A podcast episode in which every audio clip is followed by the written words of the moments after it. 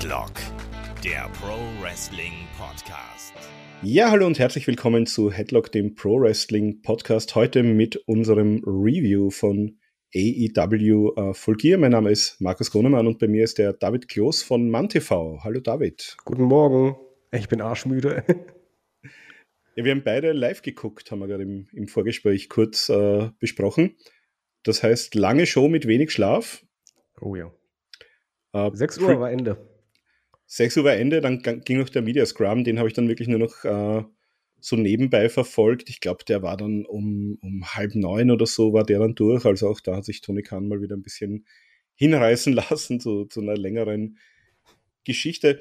Ja, Full Gear, ähm, Vorfeld, ähm, wir, wir hatten ja immer wieder in der Vergangenheit das äh, Thema, dass die Leute nicht so ganz zufrieden mit dem Aufbau waren. Ich muss sagen, diesmal war das nicht so. Also ich fand eigentlich der Großteil der Matches waren, waren relativ gut aufgebaut. Wir hatten natürlich ein paar späte Ankündigungen, gerade so dieses äh, Four-Way Tag Team Match, wo dann auch noch diese Leiter Stipulation sehr spät dazugekommen ist.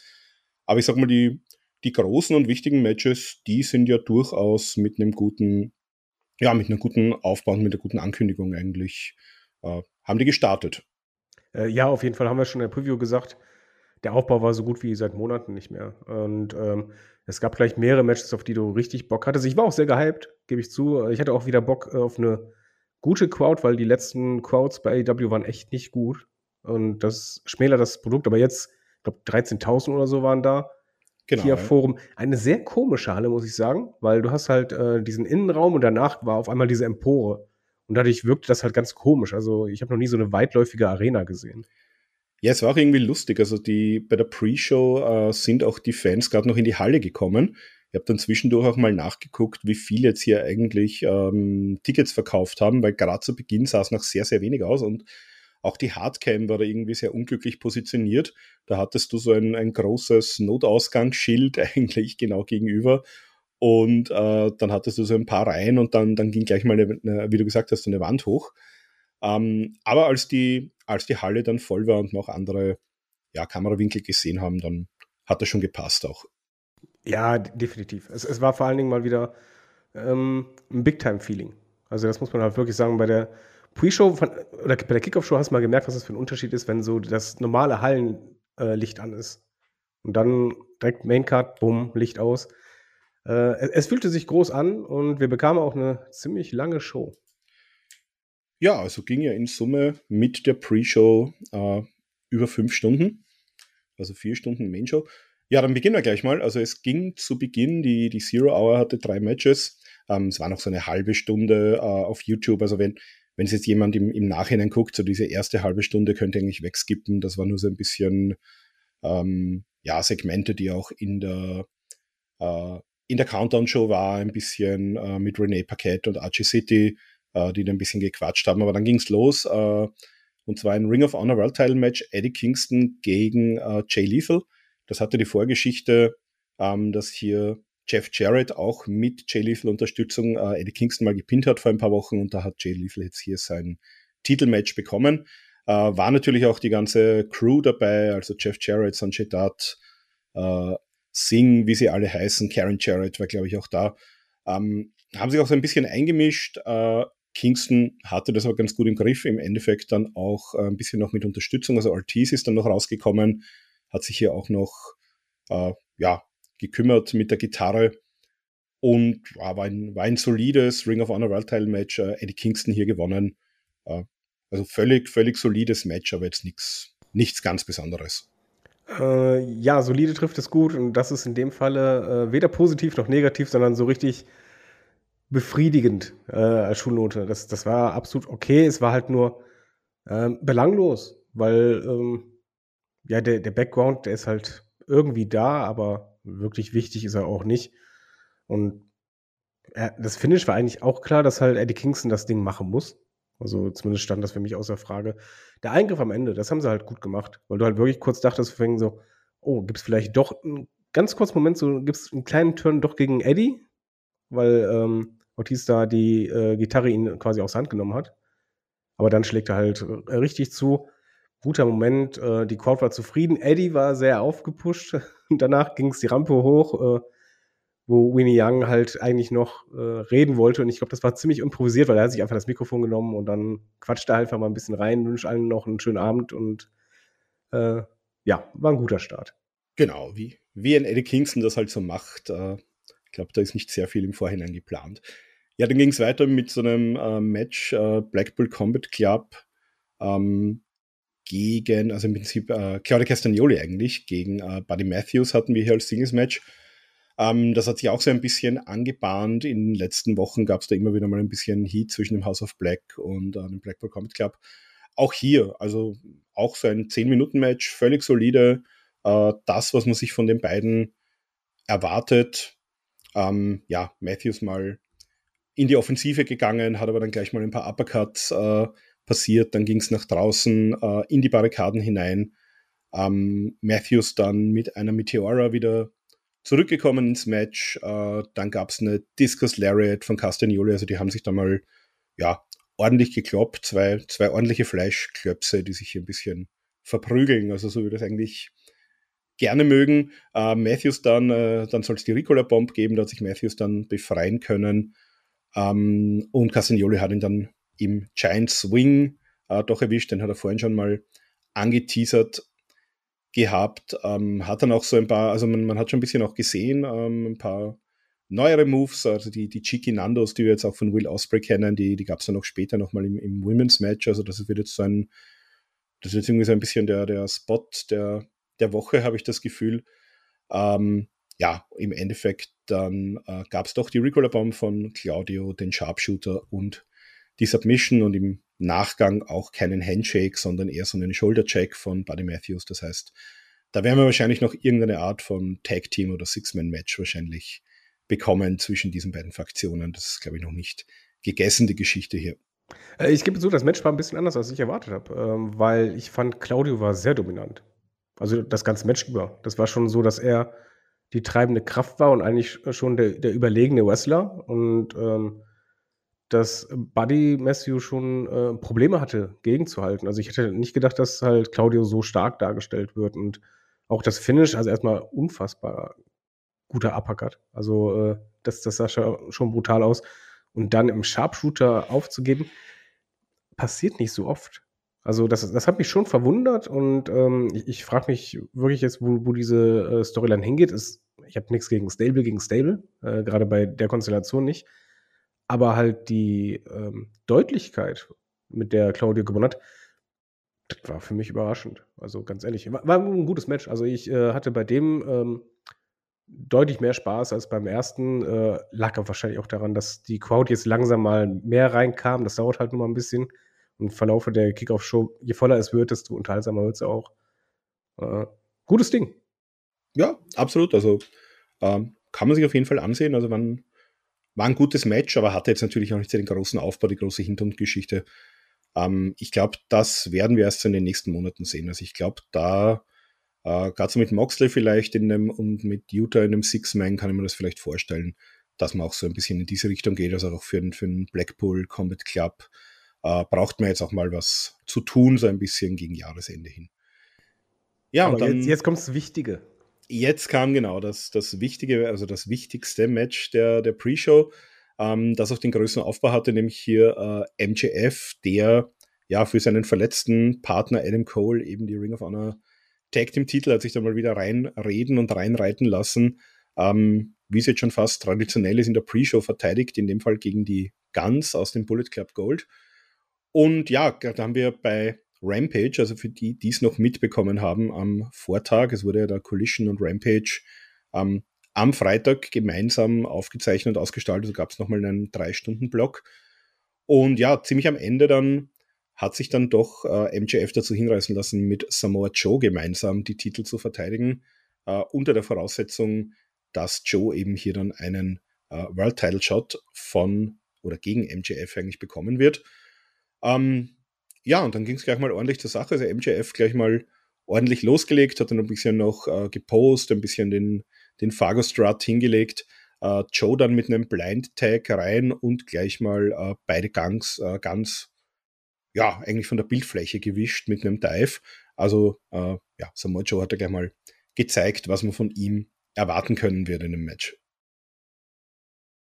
Ja, aber vor allen Dingen, was ich halt ganz cool fand bei dem Match, äh, also erstmal, ich, ich finde die Ring of Honor äh, Tag Team Championship Matches momentan so alle ein bisschen gleich. Also die haben so eine, eine Ähnlichkeit, was halt Comedy angeht. Es ist vor allen Dingen dieses ähm, Publikum anstacheln. Durch Samoa Joe hat es aber halt eine äh, Komponente da drin, die halt sonst nicht dabei ist. Und äh, gut fand ich zum Beispiel auch, dass Joe sich meinetwegen schützend in die Ringecke haut, damit halt MJF nicht getroffen wird.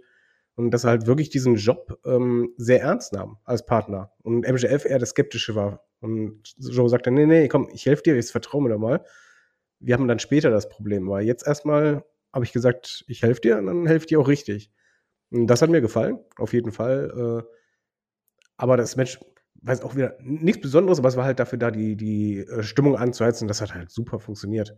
Und das genau, Wichtige also ist halt wirklich die, dieses, das im Nachgang. Ich meine, MJF und Joe gewinnen das Ding, alles schön und gut, aber das halt die ganz anschließend MJF attackieren, das Bein bearbeiten mit halt äh, immer wieder Stuhlschlägen äh, so sehr, dass halt, äh, da habe ich mich gefragt, als das Match zu Ende war, habe ich nur auf die Uhr geschaut, dachte ich so, ey, auf dem Timer steht doch 5 Minuten 5. Was macht der denn jetzt noch? Normalerweise endet halt das letzte Match ganz knapp vor Ende der äh, Kickoff-Show. Aber ja, dann kam das Segment mit den ähm, Krankenwagen und äh, in denen dann MJF geschoben wurde, der dann zu Adam Cole noch gerufen hat, von wegen so, lass sie nicht meinen Titel nehmen, lass sie nicht meinen Titel nehmen. Und Adam Cole dann sagt, ja, ich, ich schwöre dir, ich, ich, ich mach das. Ich regel das. Und äh, wichtiges Segment und vor allen Dingen überraschendes Segment, weil wir saßen auf der Couch und haben einfach nur gedacht, was zur Hölle planen die für den Main Event? Weil äh, das machst du nicht oft.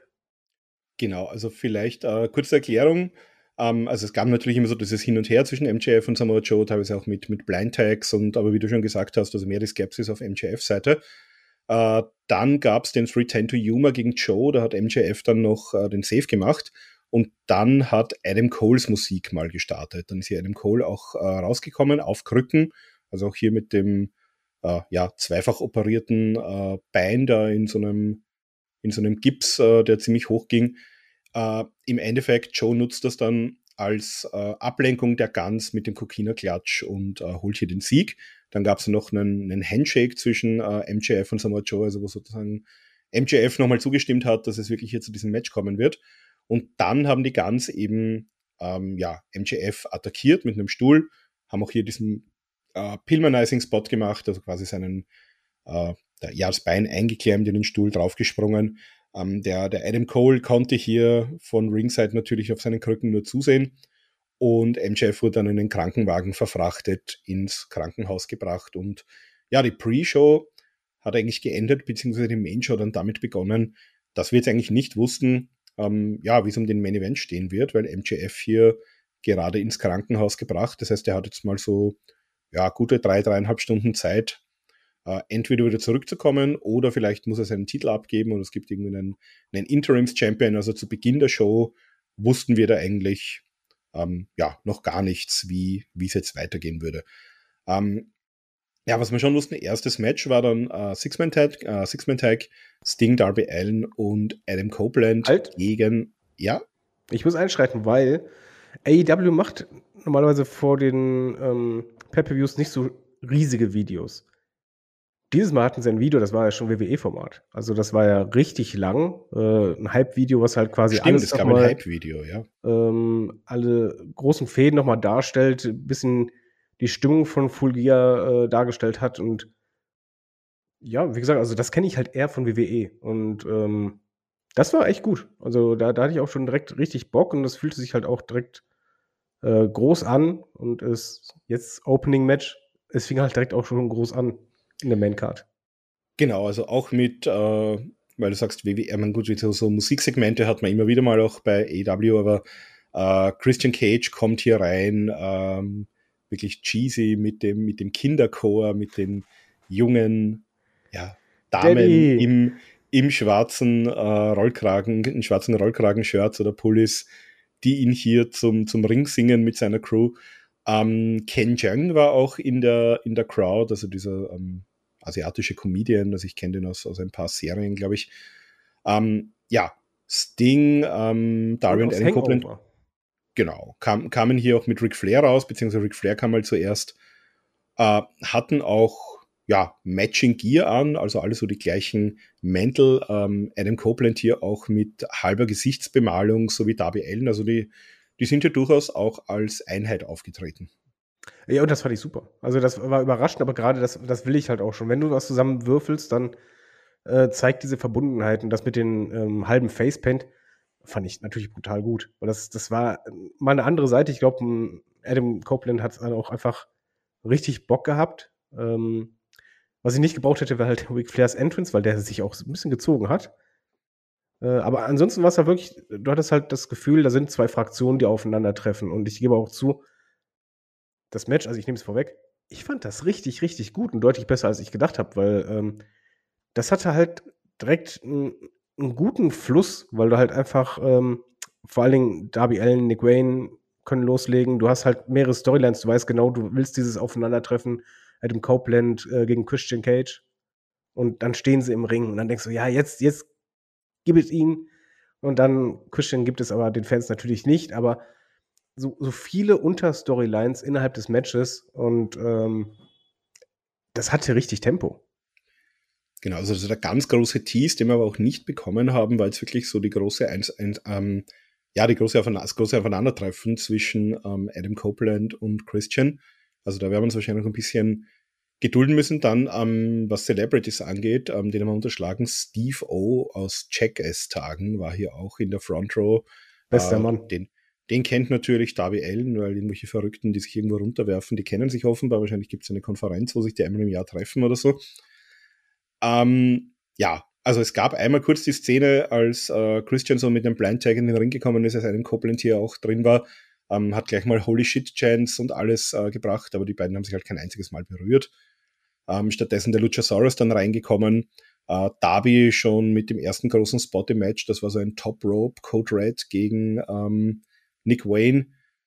Ähm, was ist dann passiert? Ja, äh, also äh, was, was schon, es gab schon eine Berührung zwischen Cage und Adam Copeland, nämlich als äh, Christian Cage Adam Copeland hier vom Apron gezogen hat, ähm, als der gerade äh, einen Tag bekommen sollte. Aber ja, ansonsten eben kein direktes Aufeinandertreffen. Äh, Sting auch dann mit einem Dive vom Apron. Ähm, wir haben ein paar Spears gesehen, wir haben ein paar crazy Derby-Moves gesehen zwischendurch. Äh, Copeland, der sogar hier Nick Wayne Gorilla presst über den Kopf und rauswirft auf den Luchasaurus.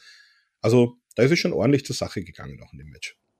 Ja, vor allen Dingen hast du halt die, die Charaktere gut ausgespielt. Also Darby Allen war halt prädestiniert von dem äh, Team, dass er halt der er körperlich Schwächste ist und der, der, wurde dann halt auch isoliert. Und dann ist es halt logisch und genauso wie halt bei Luchasaurus, das war halt derjenige, der hat kassiert, hat kassiert, aber der hat halt diesen einen Move, der hat gereicht, um dann wieder Luft zu kriegen. Und ähm, ich, ich fand es halt gut, dass es immer wieder diese ähm, Konstellation gab, die ähm, ja organisch wirken und die halt auch zu diesen Charakteren passen. Also genauso wie halt im, im Verlauf, ähm, wenn halt äh, der Flair draußen ist und äh, er trifft auf Christian Cage. So, und dann sagst du dann, okay, hier Dirtiest Player all time, Flair, man kennt ihn, egal wie alt er ist.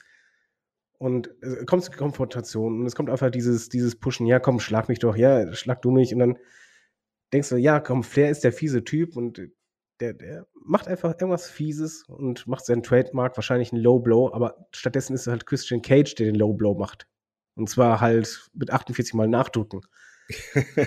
das, das fand also. ich gut. Das fand ich wirklich gut. Genauso wie halt ähm, so, so eine Kleinigkeit. Eigentlich waren beide Teams gleich auf, aber dass du halt eigentlich die, die Überhand richtig kriegst, dadurch, dass halt Christian Cage aus Versehen Luchasaurus mit, den, mit dem Belt halt trifft und du dann halt äh, genau dieses, diesen Moment hast, ja, Christian Cage ist halt jetzt isoliert. Jetzt, jetzt kann ihn Adam kriegen. Und Christian, das Einzige, was er macht, von wegen so, ey, ich bin zwar Daddy, aber meine Kiddies lasse ich quasi zurück. Ich hau einfach nur ab mit dem Belt. Genau, ja. Und das fand ich einfach richtig gut.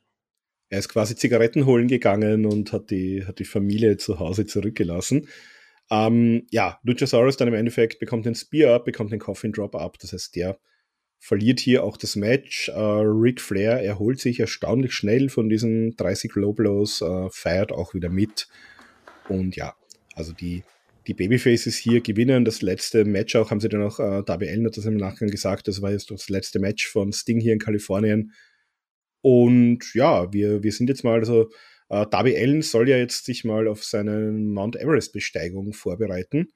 Ähm, das heißt, den werden wir jetzt demnächst mal nicht sehen. Bin gespannt, ob der dann rechtzeitig im März wieder da ist hier zum äh, Abschied von Sting.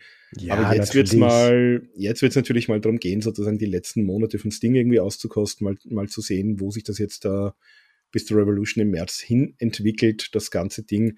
Ähm, hat er auch mehrfach gesagt, dass das Ding hier bei AW immer noch ungeschlagen.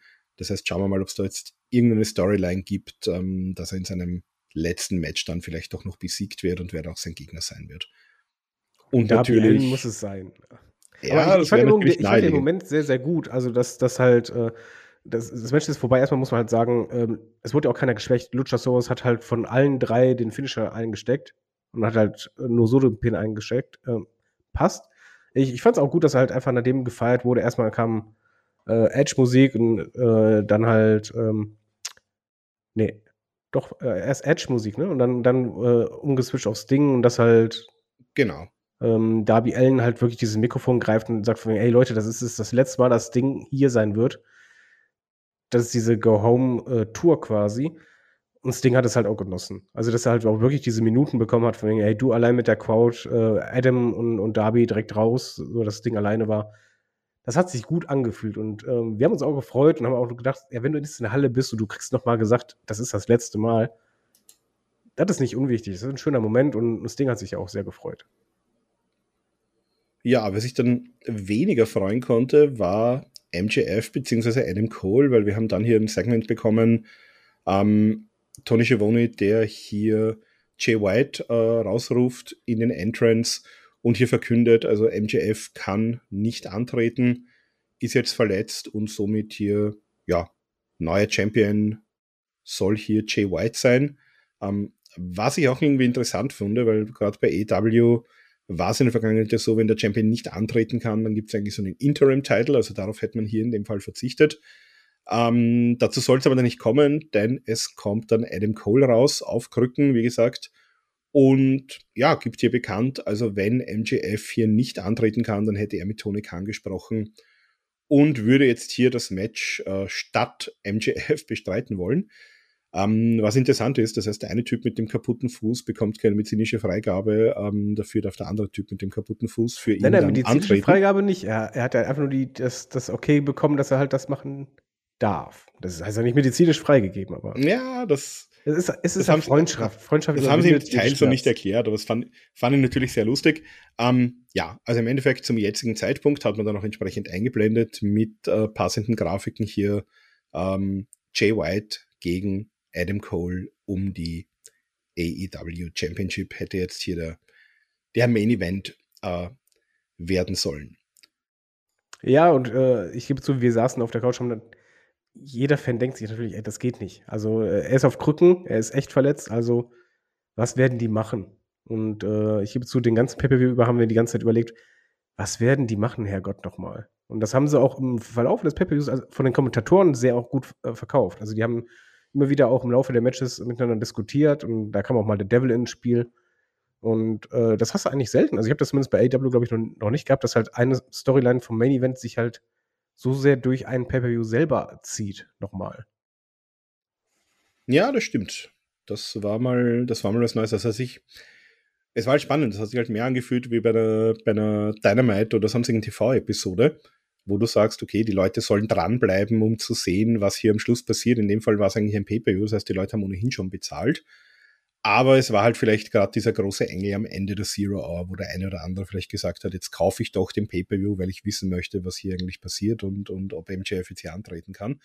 Aber fand ich auch relativ spannend, dass man diese Storyline da so, so durchgezogen hat. Ja, und jetzt da nach, nach vier Matches und so einer Ankündigung ähm, war es noch mal ein bisschen Zeit, ein bisschen Energie zu schöpfen. Äh, also ich habe zumindest mal eine, eine, kurze Pause gemacht, ähm, habe mir auch was zu essen und zu trinken mal organisiert. Und ja, also auch für euch natürlich hier zum Thema Pause machen und Energie und die Reserven wieder auffüllen. Äh, da dürfen wir natürlich auf unsere Freunde von Holy hinweisen.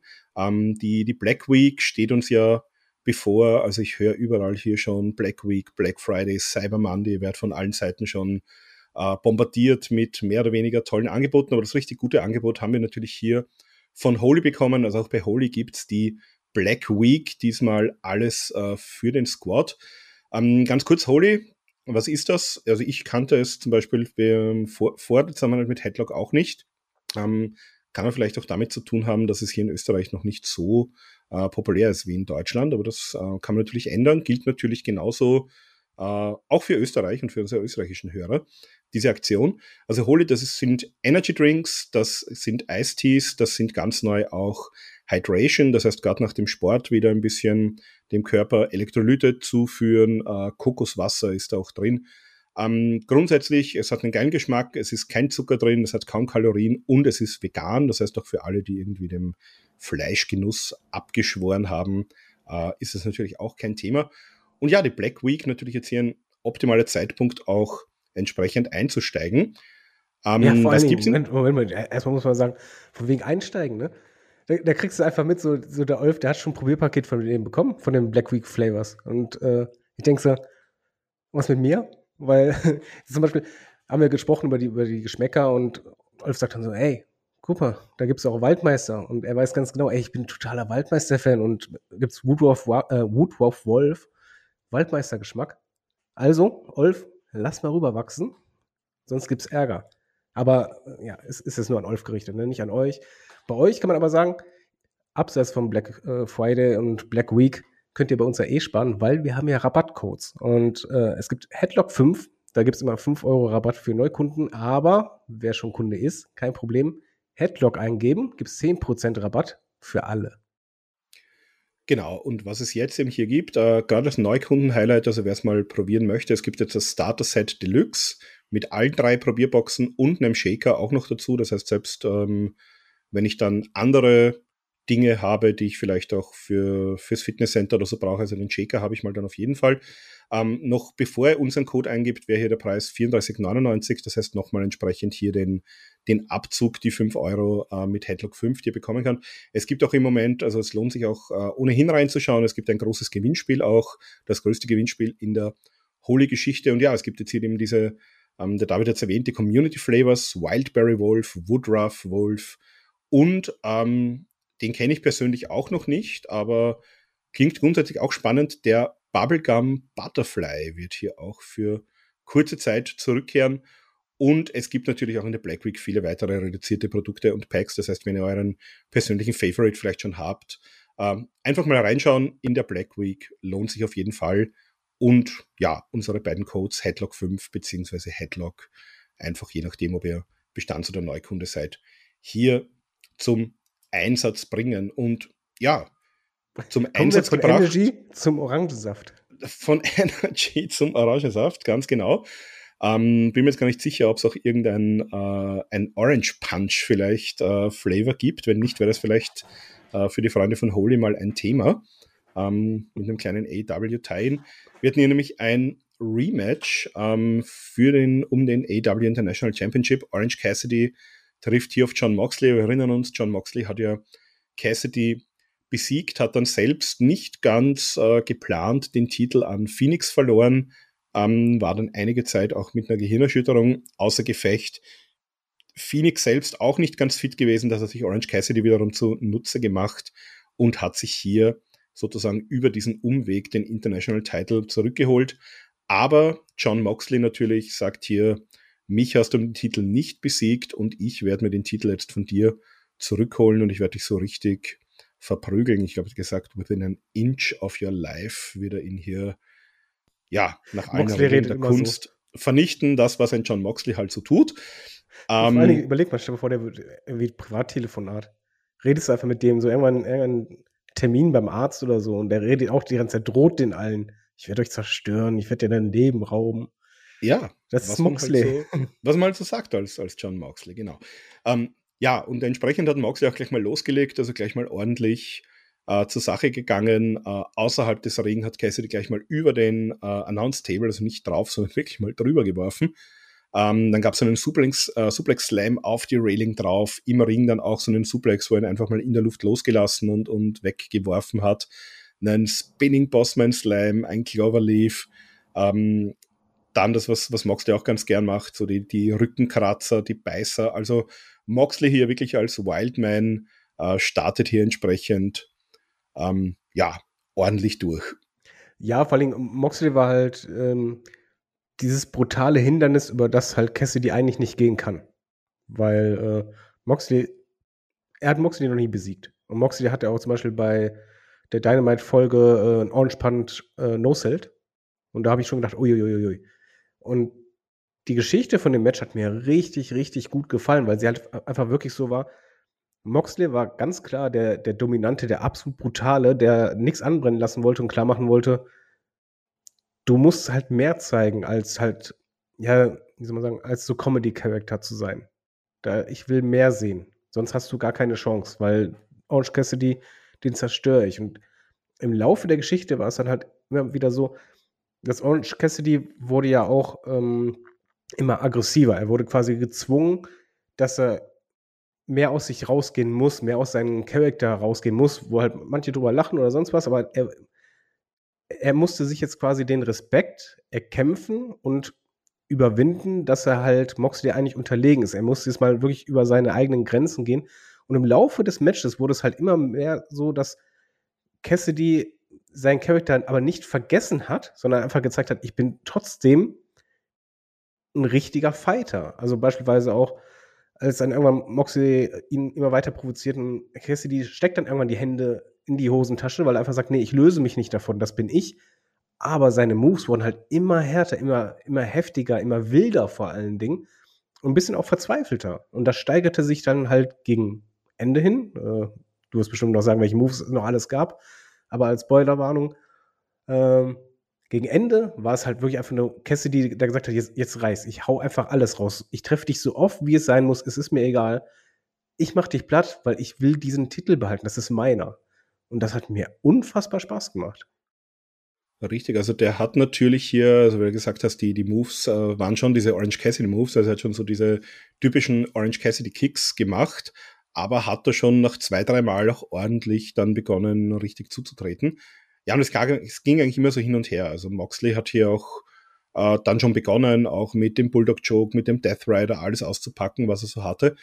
Und Cassidy hat sich da aber meistens irgendwie doch wieder äh, rausarbeiten können. Hat dann auch, also es war auch äh, Hook war mit am Ring ähm, und für, für ähm, Moxley war es hier Wheeler Utah, die ja auch in der Vergangenheit schon äh, Probleme hatten. Und Orange hat hier dann tatsächlich auch den Red Rum, also das äh, Kata Hashime, ausgepackt. Ähm, hat jetzt nicht so gut funktioniert wie bei Hook, aber doch genug, um hier Moxley so in die, in die Ecke stolpern zu lassen, wo er sich dann am Turnbuckle, äh, Turnbuckle Pad festgehalten hat und das dann letztlich auch abgerissen hat. Dann gab es einen Orange Cutter, Mox kam zurück mit dem Gotch Pile Driver und Orange dropkickt ihn dann in diesen Turnbuckle hinein und nutzt das dann, um mal, ähm, also hast gesagt, die Orange Punches ähm, zuletzt haben nicht so gute Wirkung gezeigt. Hier allerdings mal drei Orange Punches, ähm, Moxley dann aber lässt sich da nicht beirren, kommt wieder zurück. Ähm, es gibt einen Wheelbarrow Cradle für einen Two-Count, dann gibt es den vierten Orange Punch, den fünften Orange Punch, den sechsten Orange Punch, den Beach Break und äh, damit auch die Titelverteidigung. Das heißt, ja, so nach dem Motto, steht der Tropfen hüllt den Stein, äh, kann sich hier Orange Cassidy mit ausreichend Orange Punches und Beach Break dann äh, ja, durchsetzen. Es kommen die Best Friends raus, es kommen äh, Claudia Castagnoli kommt dann noch zum Ring ähm, und Wheeler Utah äh, gerät hier auch nochmal mit Hook aneinander. Das heißt, auch da wird in Zukunft noch irgendwo weitergehen. Aber hier auf jeden Fall Orange Cassidy weiterhin International Champion. Das heißt, der hatte ja wirklich eine äh, fantastische Title Reign beim ersten Mal ähm, war ja auch sehr deprimiert, äh, als er den Titel dann verloren hat gegen Moxley. Das heißt, ja, da können wir uns doch freuen auf ein bisschen mehr Orange Cassidy in den nächsten Monaten. Ja, vor allen Dingen, ähm, ich finde, Orange Cassidy braucht auch diesen Titel. Nicht nur, weil er den richtig gut repräsentiert, sondern weil es hier eben diese Facette in seinen Charakter gibt, die du halt sonst nicht hast. Normalerweise redet er wenig und hier in dieser Fehde hält er eine, eine längere Promo am Mikrofon und macht halt klar, dass er halt alles für diesen Titel geben wird, dass das halt sein Ding ist und dass er dadurch einfach eine andere Nuance in seinen Charakter kriegt, die mir sehr gut gefällt, die auch super funktioniert, weil er halt abliefert. Und hier bei dem Mensch muss ich auch sagen, riesen Respekt vor Moxley, weil er hat halt Cassidy overgebracht, sondergleichen. Es gibt halt sehr viele Matches, wo du am Ende hast, dass so mehrere Leute im Ring stehen und irgendwann gibt es halt entweder Handshake oder die gehen halt raus. Aber hier war halt Moxley, der das gesellt hat wie ein Wahnsinniger. Also der war selbst noch Minuten später, als sie den rausgeholfen haben aus dem Ring und so, der war komplett stehend K.O. Und dadurch hat er halt gezeigt, ja, das war jetzt kein Roll-Up-Finish oder sonst was, sondern du hast mich gerade echt komplett ausgenockt.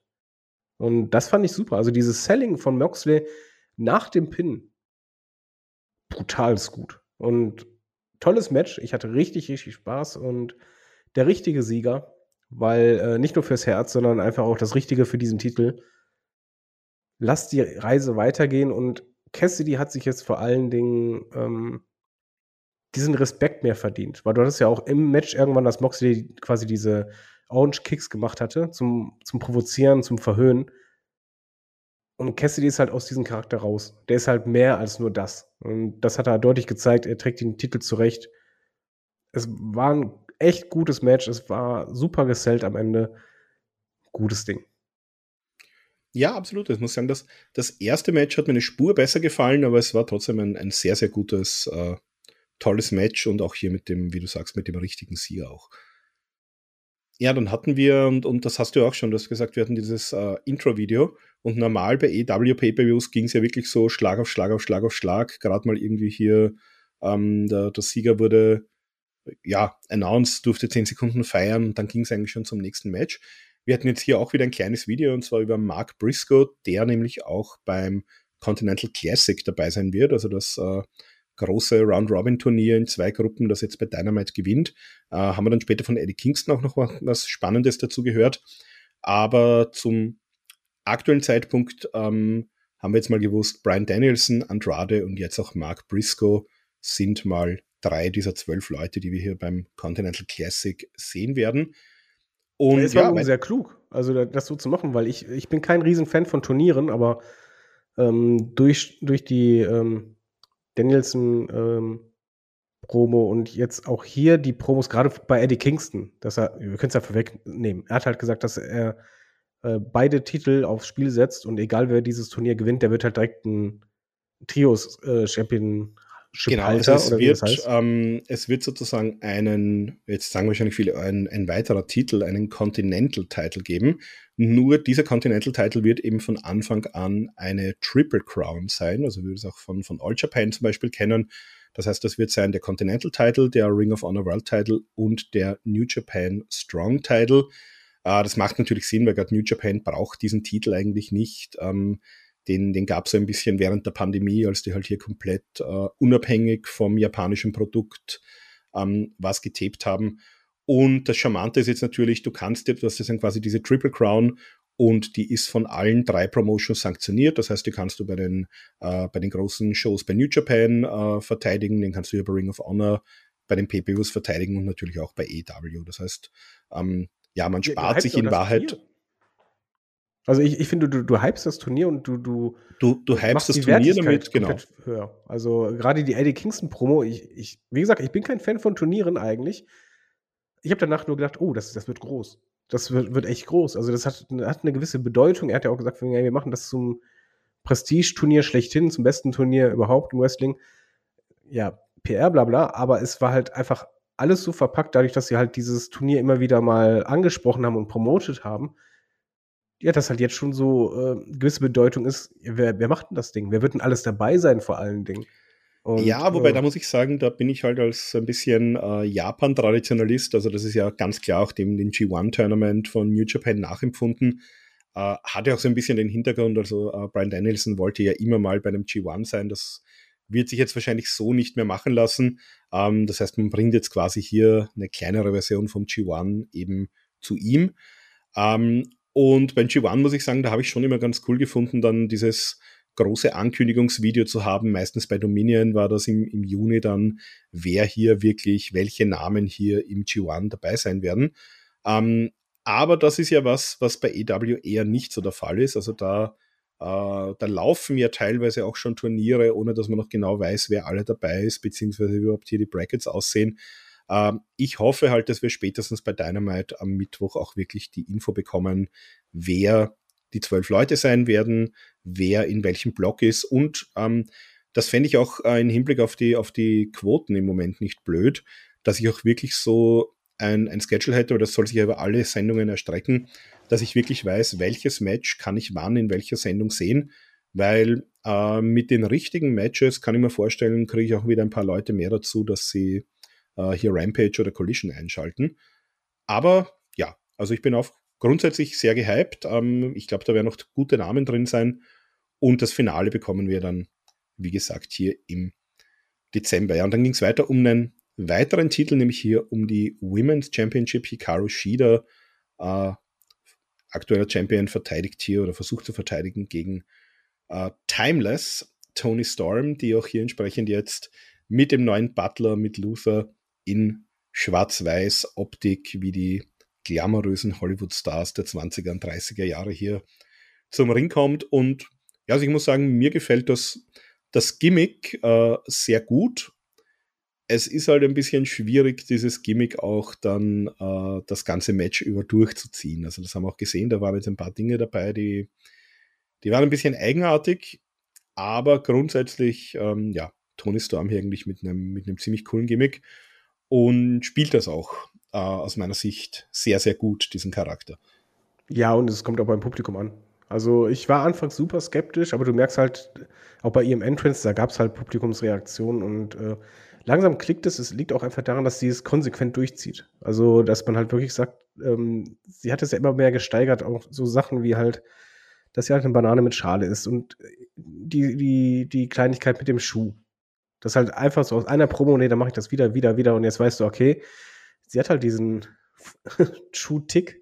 Äh, das gehört mit dazu, du verstehst den Charakter immer besser und ähm, mal sehen, wo es hinführt, aber es ist auf jeden Fall so gewesen, dass ich Bock hatte auf das Match. Also ich hatte schon große Vorfreude, weil ich finde, man hat halt wenig Frauen mit richtiger Storyline bei AEW, muss man einfach sagen. Und hier hast du das halt jetzt wirklich, dass sich was aufbaut, dass du merkst, ja, da, da klickt was, man, man forciert das.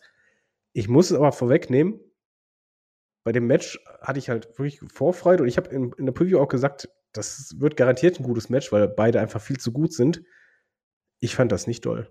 Also ich, ich fand äh, nicht, weil beide schlecht sind, sondern einfach, ich hatte einfach das Gefühl, dass die beiden keine gute Chemie hatten an dem Abend. Aber jetzt ja, also erstmal zum Match. Es, es, hat halt natürlich auch ein bisschen darunter gelitten. Also ähm, wir müssen es ja nicht Move für Move durchgehen.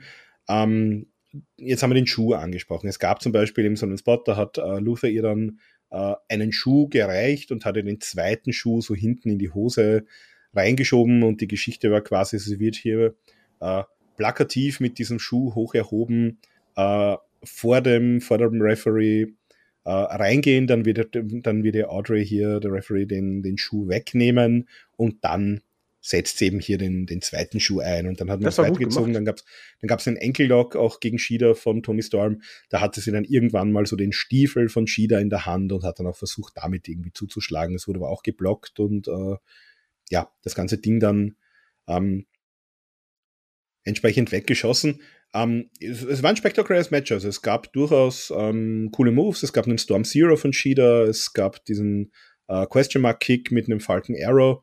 Ähm, dann gab es den, den erwähnten ähm, Ankle Lock, wo eben dann der, ja, der Stiefel äh, mit darunter leiden musste. Dann, dann gab es äh, Shida, die sich hier die, äh, ihr, ihr Kane geschnappt hat, damit dann auch äh, Luther attackiert hat. Ähm, und dann gab es halt was, das, das war in der Theorie, glaube ich, eine gute Idee, aber das hat halt in der Umsetzung überhaupt nicht funktioniert. Äh, da gab es dann nämlich dann das dritte oder vierte Foreign Object in dem Match, nämlich eine was war denn das? Eine Moment, erst, erst mal sagen, was Sachen, die nicht funktioniert haben. Das, das, mit dem Schuh am Anfang, der Spot, den fand ich super. Der hat auch funktioniert. Was mich echt bei dem Match einfach störte, war, es fühlte sich halt gar nicht wie eine Schlacht an, weil anfangs auch dieses ganze Geshoppe, ja, ich mag Shops, aber das war halt anfangs echt ein bisschen lächerlich, wo dann Shida Toni von einer Ringecke zur nächsten, dann immer so ein Shop und mir, mir fehlt halt total dieser, dieser Biss und äh, was halt nicht gut ging, äh, war halt der, dass Shida irgendwann den Nintendo-Stick hatte und äh, Lusa sollte ihn im letzten Moment, bevor sie auf Storm einschlägt, äh, greifen. Entweder hat er daneben gegriffen oder durch die Handschuhe nicht halten können. Auf jeden Fall traf der Kendo-Stick. Äh, dann haben sie aber schnell nochmal nachgegriffen. Das sah halt echt nicht gut aus. Ähm, dann der finale Spot. Eigentlich eine echt gute Idee, weil du greifst das auf mit dem Schuh, der in der Hose hinten versteckt war. Und dann nimmst du halt diese Metallpfanne, oder was auch immer das war. Ich glaube, halt es war so eine Art Nudelsieb oder sowas. Also es war irgendein Ding so. Nee, nee, das, das war schon flach. Also es war kein, Löcher. Das war, das war flach. Also äh, es sah halt aus wie so, eine, so ein Tablett oder halt äh, eine, eine, eine Pen, also eine, eine, eine Pfanne, ein bisschen. Die Idee dahinter war eigentlich richtig gut. Und ich will da auch keinen Vorwurf machen. Also quasi, du steckst dir das Ding hinten in die Hose hinein, äh, über, die, über den Hintern, über die Hüfte und äh, verstärkst damit sozusagen die, die Running Hip Attack von Tony Storm äh, mit diesem. no, ich meine, was, was bei Lex. Luger damals ge, ge, Lex Luger geklappt hat mit äh, dem Ellbogen, mit der Metallplatte drin, wird hier auch klappen, wenn eine Metallplatte am Hintern dran ist. Ähm, Ja, also die Idee war die in dem gut. Fall nicht implantiert. Also die musst du hier irgendwie reinschieben. Ähm, ja, und das war halt das Problem. Also dieses Ding ist erstens mal, glaube ich, dreimal verrutscht. Ähm, dann, dann hat sie wirklich diese Hip Attack durchgezogen, hat dann auch damit den Pin und den Titel gewonnen. Äh, dann ist dieses Ding aber hinten so dermaßen plakativ rausge, äh, gehangen, äh, noch dazu eigentlich genau im Sichtfeld von Aubrey Edwards, die dann so tun musste, als hätte sie das Ding nicht gesehen. Also Sie ist erblindet. war halt, die, die Idee war gut, die Umsetzung war, war schlecht, sagen wir so. Ja, ist einfach nur, äh, ich würde nicht mal schlecht sagen, sondern einfach, es ist halt dumm gelaufen. Weil äh, gut, muss man sagen, Tony Storm hat echt gut reagiert, als sie am Anfang merkte, oh, das ist runtergerutscht. Dann hat die, die in der Ringecke das mit einer sehr guten Mimik äh, wieder positioniert, wo auch das Publikum reagiert hat. Dachte so, okay, komm, hast du noch gerade gerettet. Ähm, Sarah meinte einfach, dass, dass sie wahrscheinlich das Problem hatte, und beziehungsweise Sarahs erste Worte waren, verdammte Strumpfhose. Also sie sagte, wahrscheinlich hat die das eigentlich, sollte das zwischen Strumpfhose und, und halt der, der Wrestlinghose sein. Und wahrscheinlich ist das halt in diese Strumpfhose rein oder Strumpfhose ist halt kaputt gegangen und dadurch ist das halt so runtergerutscht. Es, es, ich will da halt, wie gesagt, keinen Vorwurf machen. Es, die, die, an sich wäre es ein guter Spot gewesen. Weil die Hose ist ja wirklich so, dass du es nicht sehen könntest, wenn das da drin bleibt. Also wenn das, wenn das jetzt ein Ding werden soll, das sie regelmäßig einsetzt, dann muss man sich wahrscheinlich irgendwie das passende, das passende Küchenwerkzeug und das passende Outfit dazu. Ja, oder Magnetstreifen in, in der Buchse drin. Aber so war es halt wirklich blöd, weil du gefühlt 48 Minuten lang diese Pfanne gesehen hast. Und du hast auch bei den Kommentatoren gemerkt, dass die halt jetzt auch nicht wussten, Mist, wie sollen wir das jetzt, sollen wir das jetzt ansprechen oder nicht, dass man das halt Ja. so deutlich sieht. Es war halt, es ist halt richtig alles in die Binsen gegangen. Am Ende hat sie gewonnen, ist auch die richtige ähm, Siegerin in meinen Augen, weil einfach du musst diesen, diesen aufstrebenden Weg weitergehen und das war auch der richtige Moment. Dass das Finish halt so doof war, ja, kann keiner richtig was für, ist halt nur, es macht halt alles kaputt, aber das Match an sich ist mal ohne Finish. Ich streiche mal das Finish komplett raus. Ich fand es halt nicht doll. Also jetzt nicht katastrophal, aber es, ich, die beiden können viel, viel, viel mehr und das war Ja, ich glaube, was, ausreichend.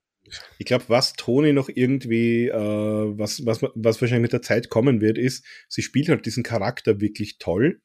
äh, und sie ist halt eine fantastische Wrestlerin. Nur sie versucht halt jetzt auch in ihren Matches diesen Charakter mit zu übernehmen. Und ich glaube, bis das wirklich so klickt und sie auch äh, ihren Stil so anpassen kann, dass der trotzdem nach wie vor gut ist, aber sie eben diese, diese, ja, Eigenarten von diesem Charakter da auch im Ring mit einbauen kann. Ich glaube, das wird ein bisschen Zeit brauchen. Ähm, da, weil, weil so die, die alte Tony Storm, die wir kennen, hätte damit Shida sicherlich ein besseres Match abgeliefert.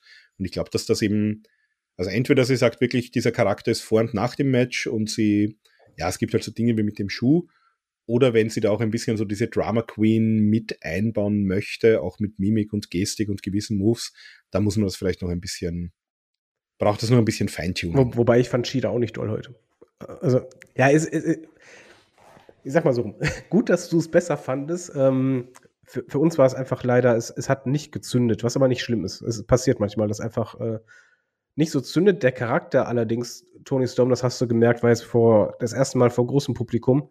Das hat funktioniert. Also die, die Also Leute hatten da Bock drauf, die haben drauf reagiert, auch auf dieses Acting innerhalb des Matches. Also das, das hat schon ja, also ich glaube, es war glaube, schon, den Weg. es war schon von der Matchqualität her das schwächste Match äh, auf der Pay-Per-View Main Card. Da sind wir uns, glaube ich, schon Überraschenderweise. Ja. Weil da gibt es noch gleich anderen Kandidaten, wo ich gedacht hätte, äh, könnte auch, aber ist es nicht. Aber äh, äh, sagen wir einfach so, es, es, es war halt, äh, wir haben jetzt Tony Storm als äh, Women's World Champion. Ja, und ich bin, ich bin jetzt auch mal gespannt, wie es weiter, also was wir natürlich jetzt komplett unterschlagen haben, ähm, Mariah May hat da auch eine, also nicht im Match eine Rolle gespielt, aber man hat immer wieder auch äh, Backstage geschalten, also die ist ja jetzt vor kurzem debütiert aus Japan, ist eine Engländerin, die bei Stardom war, die jetzt eben bei, bei äh, AEW unterschrieben hat, also vor zwei Kann Wochen ich dich was fragen? Ähm, du, du kennst ja generell alles und jeden beim, beim Wrestling, ne? Hat die da auch so eine unfassbar fiese, kreischende Stimme? Ähm, ja, also ich glaube, da ist nicht viel, da ist nicht viel um gewesen bei Stardom. Ähm, Und ähm, ja, also die, die haben wir immer wieder mal gesehen. Backstage äh, hat sich das Match angesehen und ist dann eben auch nach dem Match rausgekommen mit Blumen für Tony Storm. Also die hat sich ja hier als großer Tony Storm Fan geoutet und gesagt, Tony ist ihr großes Idol und sie ist genauso wie Tony damals auch äh, nach Japan gegangen äh, von England aus. Also die wird jetzt so ein bisschen die Rolle wahrscheinlich als äh, Protégé, Assistentin, wie auch immer übernehmen. Basiert alles auf einem echten Film, ne, die Geschichte. Ist das so? Ja, basiert auf, auf einem alten äh, Hollywood-Film. Ah, da, da weißt halt du wirklich wieder so mehr ist, als dass ich. halt eine, eine quasi eine, eine Diva oder eine, in Anführungszeichen eine alternde Diva, äh, ehemaliger Star, dass da halt dann auch eine aufstrebende Schauspielerin kommt, äh, die ja quasi auch, äh, die ein riesiger Fan ist, aber irgendwann auch den Rang ablaufen möchte. Also bislang alles, selbst, selbst Lusa ist da. Also da, so einen Charakter gibt es dort auch in dem Film. Habe ich auch erst gelesen. Äh, vor, Okay, na, vor das ein, ist für zwei mich Wochen. neu.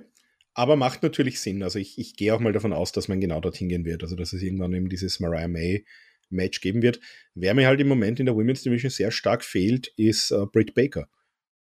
Also die, äh, die ja. hat sich hier ein paar Mal zu Wort gemeldet, äh, in Character quasi, also in, beziehungsweise in ihrer Rolle als äh, ja, Verlobte von Adam Cole, hat sie ein paar Mal hier auf äh, X beziehungsweise Twitter sich geäußert, von wegen ist das wirklich euer Ernst, dass sie hier den, den Adam Cole antreten lässt.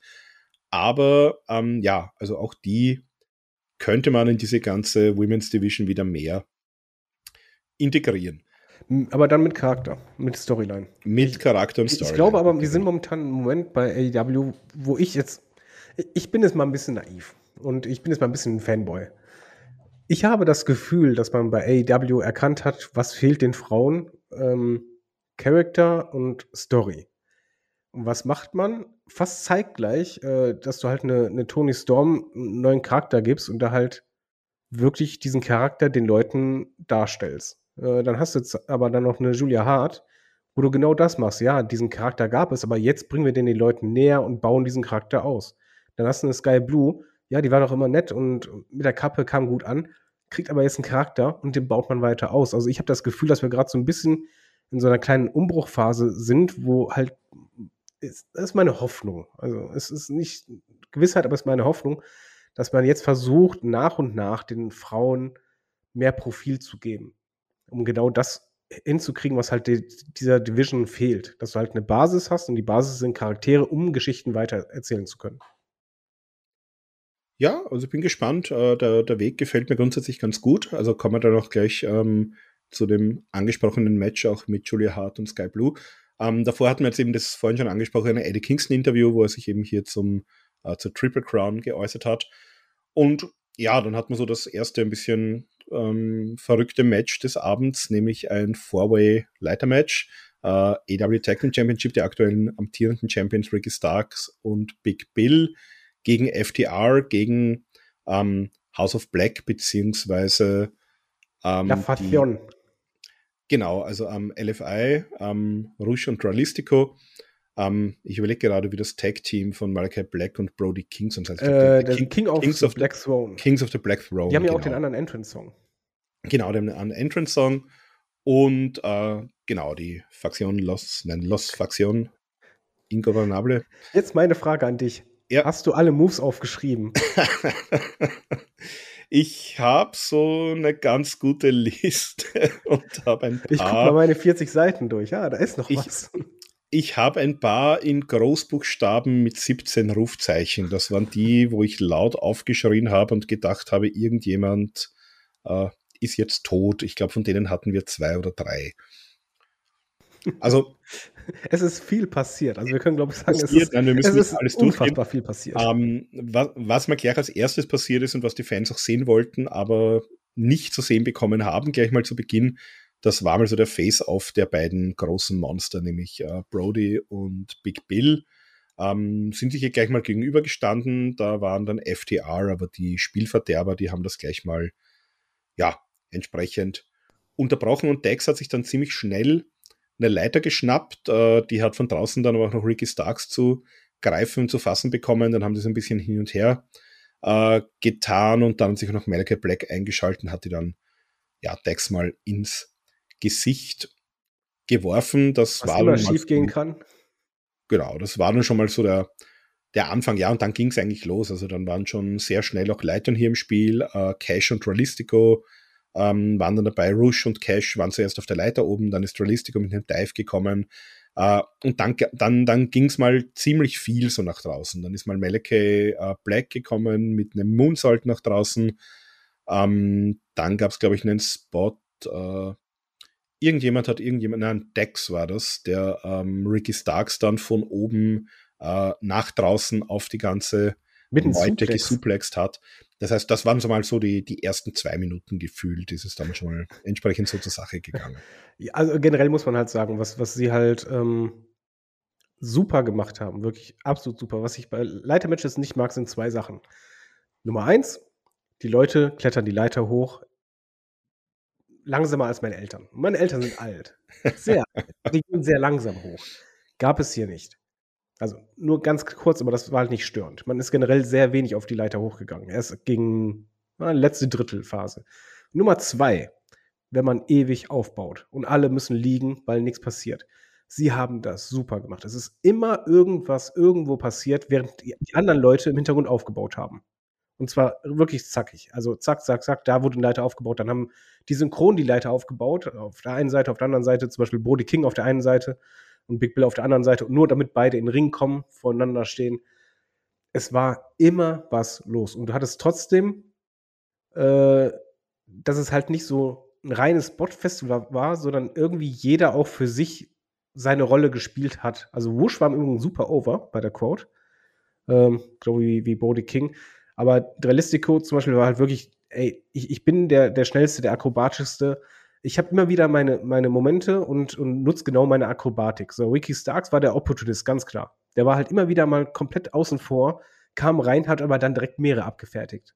Äh, du hattest halt Big Bill und ähm, Brody King, die natürlich diese Powerhouse, nein, sagen wir, die Meat Houses sind, weil mittlerweile heißt es ja immer Meat und ich liebe das. Ich will bei jedem Schlag Meat hören. Und, und die haben halt einfach richtig gedroschen. So, und FDA waren halt oft die Spielverderber, die halt tak taktisch klug vorgegangen sind, aber wenn die Moves gemacht haben, hat es nicht nur einer gemacht, sondern der zweite kam irgendwann auch dazu. Und so hat sich das halt alles durchgezogen. Und ja, ich, ich kann nicht alles aufzählen, aber es gab halt unfassbar brutale Moves, gerade halt, wenn, wenn die Leiter so schräg in der Ringecke sind, und dann wird halt da ein Suplex drauf gemacht. Da wird einfach alles draufgeworfen, was an Körpern da ist. Also so die, die wilden Sachen, ähm, an die ich mich jetzt so erinnern kann, die ich mir aufgeschrieben habe, ähm, es gab mal so einen Spot von Dex, der so diesen Terry Funk gemacht hat. Also sich so die, die Leiter quasi um den Kopf auf die Schultern gelegt hat und da mal äh, hin und her und sich gedreht hat. Das hat eine Zeit lang ganz gut funktioniert. das war und dann Cash Wheeler. war das Wheeler? Ja, das war Wheeler, weil der hat am Ende auch gesuppt an, an der Stirn, weil Ah. äh, Dualistico hat ja den Dropkick gemacht, der richtig fies aussah. Weil Genau, die weil Lei- Realistico ist dann mit so einem Gesicht gerutscht ist. Springboard Dropkick gekommen auf die Leiter, als der eben die, ja, die Leiter um den Hals gewickelt hatte. Ja.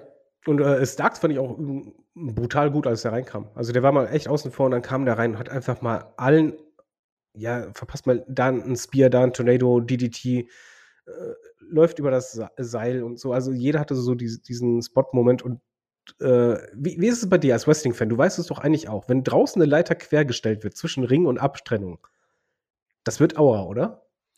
Ja, also das war einer von diesen, von diesen Spots. Ähm, da gab es nämlich dann einfach mal von Brody die Gunser Bomb äh, auf Dualistico auf die Leiter. Das heißt, so mal auf die Schulter und dann so Gesicht voraus mit ihm gemeinsam durch die Leiter durchgesprungen. Ähm, da habe ich mal das erste Mal oder das zweite Mal geschrien. Das erste Aber Mal war ja dieser. Das erste Mal war dieser äh, Piledriver von, äh, ich glaube, vom dritten Seil in den Turnbuckles äh, oh, von ja. Cash Wheeler oh. gegen Malachi Black, so Piledriver auf die Leiter. Und äh, kurz nach der Gonzo-Bomb hat man dann gleich aber mal die, die Leiterbrücke wieder aufgebaut. Äh, dann lag Brody Lee selbst drauf und dann hat Cash Wheeler hier einen Splash gezeigt, äh, wo er fast vorher noch das Gleichgewicht verloren hätte. Ähm, also das waren so die Dinge, die ja, die richtig wehgetan haben und das sind immer so die Dinge, wo ich mir denke, äh, das ist das, was so Karrieren verkürzt auf, auf Dauer. Ja, auf Dauer. Aber viele Leitermatches können wir eh nicht zu sehen bei AW. naja. also, es geht, vor allem, man muss ja sagen, es gab auch viele schlechte Leitermatches schon bei AW. Das Ding war richtig gut. Ich fand auch die, die, stimmt, die, ja. die, Endphase einfach richtig, richtig gut, weil das logisch war. Ähm, dass du halt einfach sagst, okay, Wiki Starks klettert hoch, Wheeler klettert hoch die Leiter, wer macht es? Aber nee, warte mal, da ist ja noch Big Bill. Und anstatt dass der halt so standardmäßig äh, nur eingreift, ist, ist einfach der kleine Vorteil passiert dadurch, dass Ricky Starks eigentlich runterfallen würde, Big Bill ihn aber davor auf, auffängt. Also der, der stützt ihn einfach nur, dass er halt eben nicht runterfällt. Und dadurch hat er halt genau diesen Vorteil. Big Bill kann halt äh, Wheeler nochmal runterballern. Ricky Starks nimmt sich die, die Gürtel und denkt so, ich habe zwar auf andere getippt, aber das war halt logisch von euren Charakteren her. Genau, und also er hat dann im Endeffekt äh, Cash dann noch, also Ricky Starks hat sich dann einen dieser Titel gegriffen, noch nicht äh, geöffnet, aber hat quasi ähm, ja, Cash Wheeler mal so einen, einen Beltshot äh, verpasst, der ist dann dadurch von der Leiter gefallen und dann konnten sich Ricky Starks und Big Bill hier durchsetzen. Also sehr, sehr gutes, sehr, sehr verrücktes, wildes äh, Leitermatch.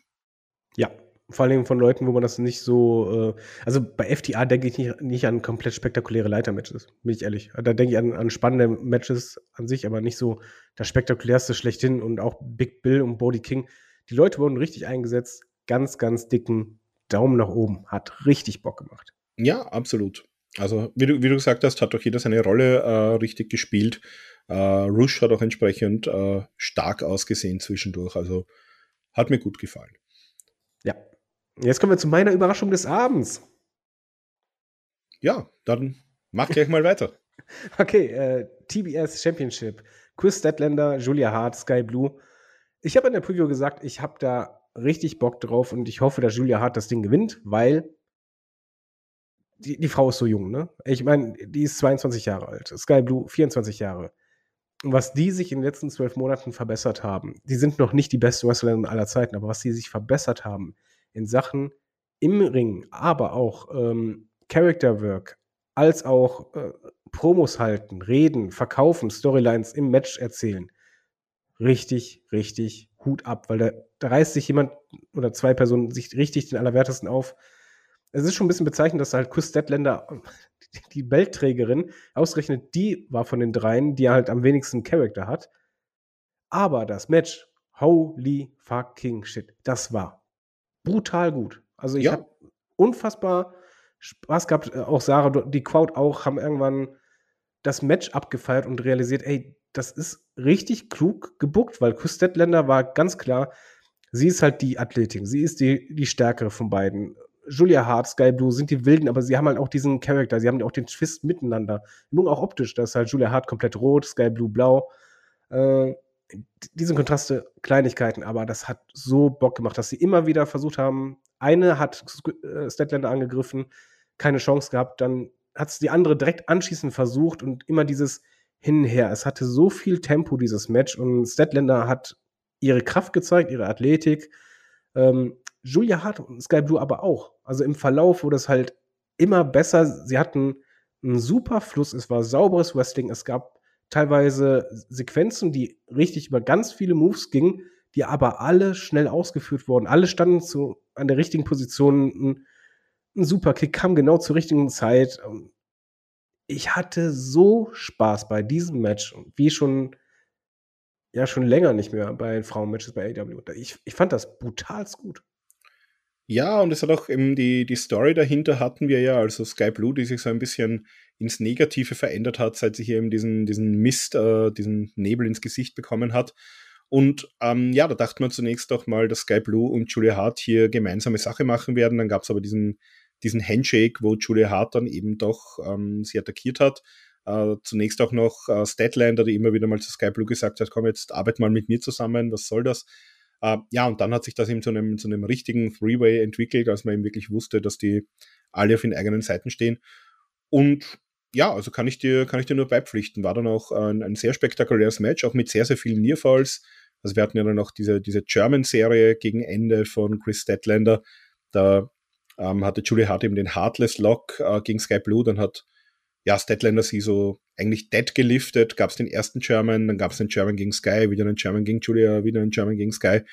Ähm, also da ging's, da ging schon ordentlich zur Sache. Und ähm, ja, zum Schluss dann ähm, Statlander kann hier den Saturday Night Fever anbringen gegen Sky Blue. Dann kommt aber Julia Hart mit einer Lariat und stiehlt quasi hier den Pin. Aber, aber nicht, das. Äh, da, da, ich muss da reingrätschen, weil es war einfach, es war perfekt ausgeführt. Ja. Das Ding war vom Timing her, also von Also das Timing drei, war fantastisch, ja. Äh, Statlander bringt den Move durch, hält, drückt die Beine von Sky Blue hoch zum Pin. Die Lariat kommt. Statlander fällt um, aber Sky Blue ist, ist genau noch in derselben Position. Hart greift genau im richtigen Moment zu, macht den Pin.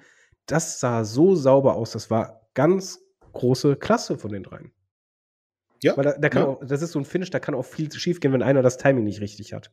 Das stimmt. Nein, das, das war wirklich ein, ein wirklich gutes Match, ja. Also muss ich sagen, auch die, die äh, qualitativ, das, was ich so im, im TBS-Title-Bereich, also auch mit, ähm, mhm. wenn ich jetzt denke, Willow Nightingale hat ja auch eine Rolle gespielt zuletzt.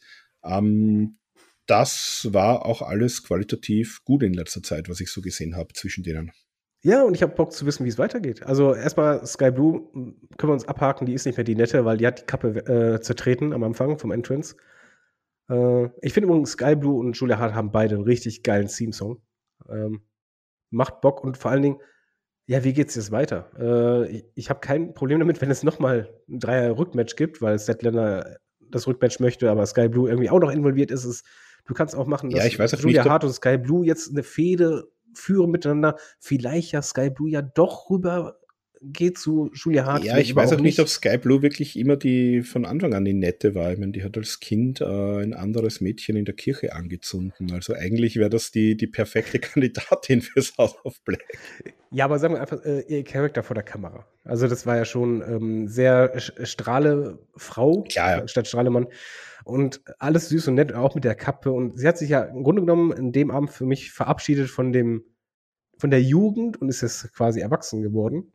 Und äh, ich, ich will halt wissen, wie es weitergeht. Und ich finde, diesen Weg, den die beiden gehen, ist fantastisch. Wenn jetzt noch Statländer auch noch vielleicht die, diese Niederlage nutzt, ein bisschen Charakter zu kriegen, gerne, weil dann hat sich das gelohnt. Aber so habe ich Bock auf TBS-Matches und vor allen Dingen auf, auf, auf Fäden, weil das einfach, ich, ich will Stories haben und Julia Hart und Sky Blue, die sind echt auf einem richtig guten Weg und ich freue mich schon zu sehen, wie es weitergeht. Ja, bin ich bei dir. Ja, da siehst du mal. So, und jetzt bin ich mal gespannt, weil wir, wir, kommen jetzt zum nächsten Match und ich glaube, dass Na, wir Match kommen jetzt noch zu, einer, zu, dem, zu der großen Ankündigung, nämlich so. zum, äh, ja, zum neuesten Superstar hier bei AEW. Ähm, es war ein bisschen. Du, halt, halt, halt, halt, halt, halt. Ich, ich muss ins Wort fallen. Auf wen hast du vorher getippt? Weil in der Preview habe ich getippt, Olf hat getippt. Auf wen hast du getippt? Ja, es ist ein bisschen unfair, weil es war fast so ein bisschen ein offenes Geheimnis schon, dass es eben hier Will Osprey sein wird. Also wir hatten eigentlich, ähm, wir hatten eigentlich nur zwei Namen. Wir hatten eigentlich Will Osprey und wir hatten Mercedes Monet äh, als mögliche Kandidaten und jetzt seit diesem, äh, wobei das wäre ein bisschen dämlich gewesen, äh, nach diesem Ring of Honor Taping am Freitag, wo ja auch Ronda Rousey überraschend ein Match hatte. Ähm, aber das hätte man dann wahrscheinlich nicht in dieser Reihenfolge bringen sollen. Aber ich bin schon eigentlich jetzt sehr stark von, von Will Osprey ausgegangen in, in den letzten Tagen. Ja, wir haben auf Mercedes getippt, beide. Weil wir einfach nur dachten, Will Osprey wäre logisch, aber erstens, WWE wird ein richtig dickes Angebot gemacht haben und er hat ja noch Vertrag bei New Japan. Wie wollen die das machen? Sie haben einen Weg gefunden. Die haben einen Weg gefunden. Also es, ähm, ja, Will Osprey war die Person, äh, die hier angekündigt war, sozusagen der, der große Superstar, der hier einen Vertrag unterschrieben hat. Ähm, dadurch, dass New Japan und AW ja sehr eng kooperieren, hat man hier sozusagen äh, Osprey die Erlaubnis gegeben, hier mit AW in Vertragsverhandlungen einzutreten. Das hat er nicht selbst gemacht, er hat das mit Barry Bloom gemacht. Das ist ein, ja, im Wrestling-Bereich ein großer Agent. Der hat jetzt auch zuletzt die, die Young Bucks und Kenny Omega und Hangman Page vertreten. Der geht aber zurück bis in die 90er Jahre. Also der hat damals auch einen Scott Hall und einen Kevin Nash äh, gegenüber der WCW vertreten. Ähm, da waren wir damals gar nicht so begeistert, weil ähm, das war halt irgendwie so ein No-Go, quasi die, die Wrestler sollen sich doch mit den Promotern selber was ausmachen. Da soll nicht irgendein ein Experte daherkommen, der für die plötzlich irgendwie bessere Deals aushandelt. Da war man eigentlich sehr, sehr skeptisch, aber mittlerweile hat sich das eben ja so eingebürgert, dass gerade die großen Stars da eben auch Leute haben, die für sie die Verträge machen. Und ja, also die WWE wird das sicherlich entsprechend geboten haben. Die haben auch zuletzt offenbar noch gesprochen miteinander. Aber ich glaube, für Will Osprey, also einerseits, der kennt natürlich hier schon das Umfeld, ähm, der fühlt sich sehr wohl, wohl bei EW, glaube ich. Äh, der hat natürlich den ganz großen Vorteil und darum hat man sie auch hier jetzt gemacht. Ähm, der kann hier auch im Wembley Stadium wieder äh, einen großen Auftritt haben. Das kann die WWE halt so im Moment nicht anbieten, also diese ganz große Bühne äh, in seinem Heimatland. Und ich glaube, es hat für ihn wahrscheinlich auch eine große Rolle gespielt. Er hat zwar zuletzt gesagt, er würde auch in die USA ziehen, aber ähm, bei EW ist es ihm halt möglich, dass er weiterhin in England leben kann. Das heißt, seine, seine Frau kann dort bleiben, sein Stiefsohn kann dort bleiben. Äh, der muss nicht irgendwie die Schule wechseln, die müssen jetzt nicht umziehen nach Florida. Ich kann mir schon vorstellen und ähm, Geld ist halt nicht alles. Also ob ich jetzt irgendwo, und, und das sind jetzt irgendwelche Fantasiezahlen, ich habe keine Ahnung, was der bekommt, aber.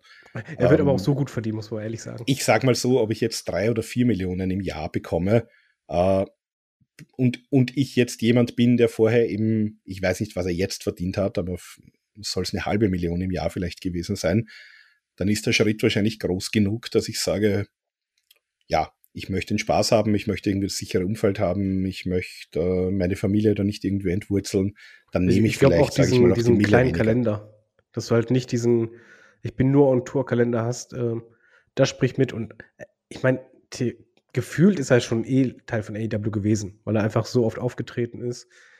AEW kriegt auf jeden Fall damit den vielleicht besten Wrestler aktuell der Welt. Muss man einfach sagen. Also ich finde, der, der Mann ist in jeder Hinsicht unglaublich. Und wir Wrestling-Fans kriegen in Wembley, sag ich jetzt schon, ein Main Event mit Will Ospreay. Ganz genau, ja, und ich meine, bester Wrestler der Welt.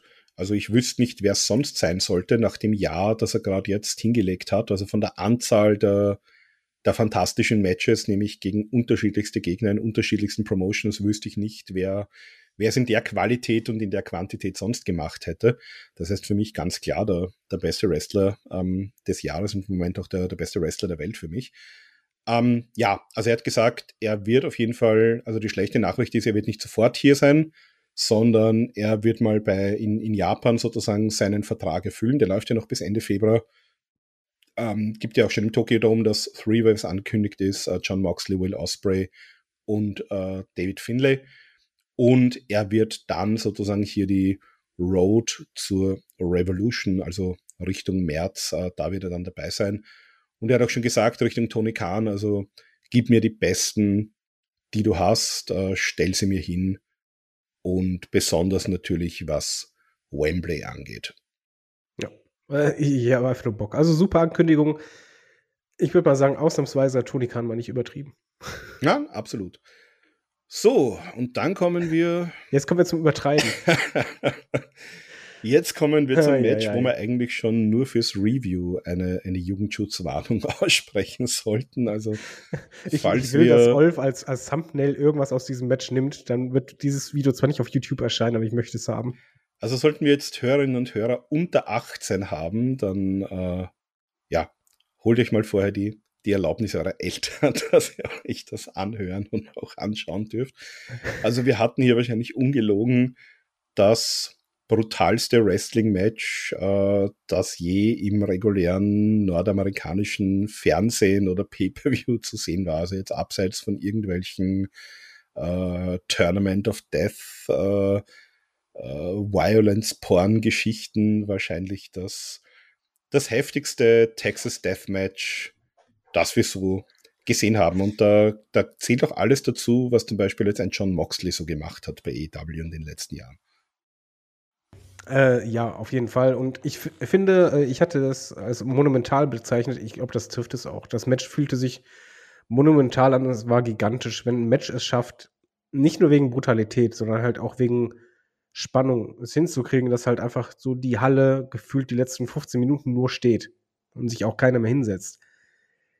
Das heißt schon was. Und ähm, ich gehe jetzt mal einen Riesenschritt nach vorne und sag, was ich Sarah auf der Couch sagte, als ich das Match gesehen habe, und zwar mitten im Match habe ich es gesagt. Es gibt so Matches, die, wo du merkst, da wird gerade ein Star geboren. Da, da wird gerade jemand diesen Level nach oben gehoben. Und das ist für mich das Match, was Swerve komplett nach oben gehauen hat. Wo er diesen entscheidenden Schritt für mich gegangen ist oder nee, gepusht wurde, ähm, der mir gefehlt hat, weil ich nicht von ihm, sondern einfach, weil ich will, dass man mit ihm weitergeht, weil ich finde diesen Mann unfassbar gut. Und wie das Teil anfing allein schon, Surf kommt raus mit einem sehr coolen Entrance, weil nicht nur Prinz Nana tanzt, also sondern du hast, halt jetzt mit du hast hier eigentlich den, den spontanen Prinz Nana Tanz zu einer Choreografie umgebaut. Ich glaube mit vier Tänzerinnen. Ja, und äh, es sah die- gut aus. Ja, das war das. also Prinz Nana ist ja sowieso ein, ein, ein Ding für sich. Aber ja, das war mal so diese Entrance. Und Ähm, Adam Page Entrance war noch besser. Adam Page Entrance noch besser, der, die gab es nämlich nicht. Also der ist rausgelaufen. Äh, es gab einen Takedown, es gab eine Powerbomb, es gab den Buckshot Lariat. Das war mal so die, die, das waren die ersten drei Moves im Match. So ging's mal los. Und, und es Und- passte so sehr zu dieser Geschichte, ne? Ja, und ich habe im Nachgang gesagt, zu weit gegangen ist. ich habe im Nachgang gesagt, also äh, nach allem, was ich so gesehen habe dann in dem Match, wahrscheinlich wäre es einfacher und weniger blutig gewesen, wenn er hier mit einer Schrotflinte rausgekommen wäre und einfach so eine Ladung Buckshot direkt das Werf ins Gesicht geschossen hätte. Ähm, ja, also es ging Aber dann es, mal aber es weiter. war super. Also jetzt mal ganz ehrlich, die, diese Geschichte, überleg mal, Swerve war bei Adam Page zu Hause, interagiert mit dem Kind und Das, Rolf hatte das in war der ja die Geschichte, gesagt. genau. Also der, der beugt sich hier über die, über die Krippe. Ich meine, das Einzige, was, was ich mir in dem Moment nur gedacht habe, als, als Vater von dem, von dem bald Vierjährigen, also ich, ich hatte das jetzt vor ein paar Jahren, dieses, also dieses kleine Kind war bei uns nicht eine Minute irgendwie in der Nacht ohne Aufsicht. Das hat entweder bei uns geschlafen oder es hat eine, einer Ja, von das, uns bei das dem ist geschlafen. wieder der Helikoptervater. Das ist, das ist halt so die Geschichte. Ich komme hier in ein Haus hinein. In diesem Haus ist offenbar niemand, weil sonst würde da irgendjemand kommen. Also auch die Mutter ist irgendwie nicht da. Und dieses Kind ist alleine in einem Zimmer. Das habe ich ein bisschen eigenartig gefunden, wobei wir wissen ja nicht mal, ob dieses Kind da war. Also es könnte auch sein, dass er hier einfach nur, Nicht es so reicht ja schon sozusagen dieses Wissen, dass der hier Markus, im Kinderzimmer war. nach.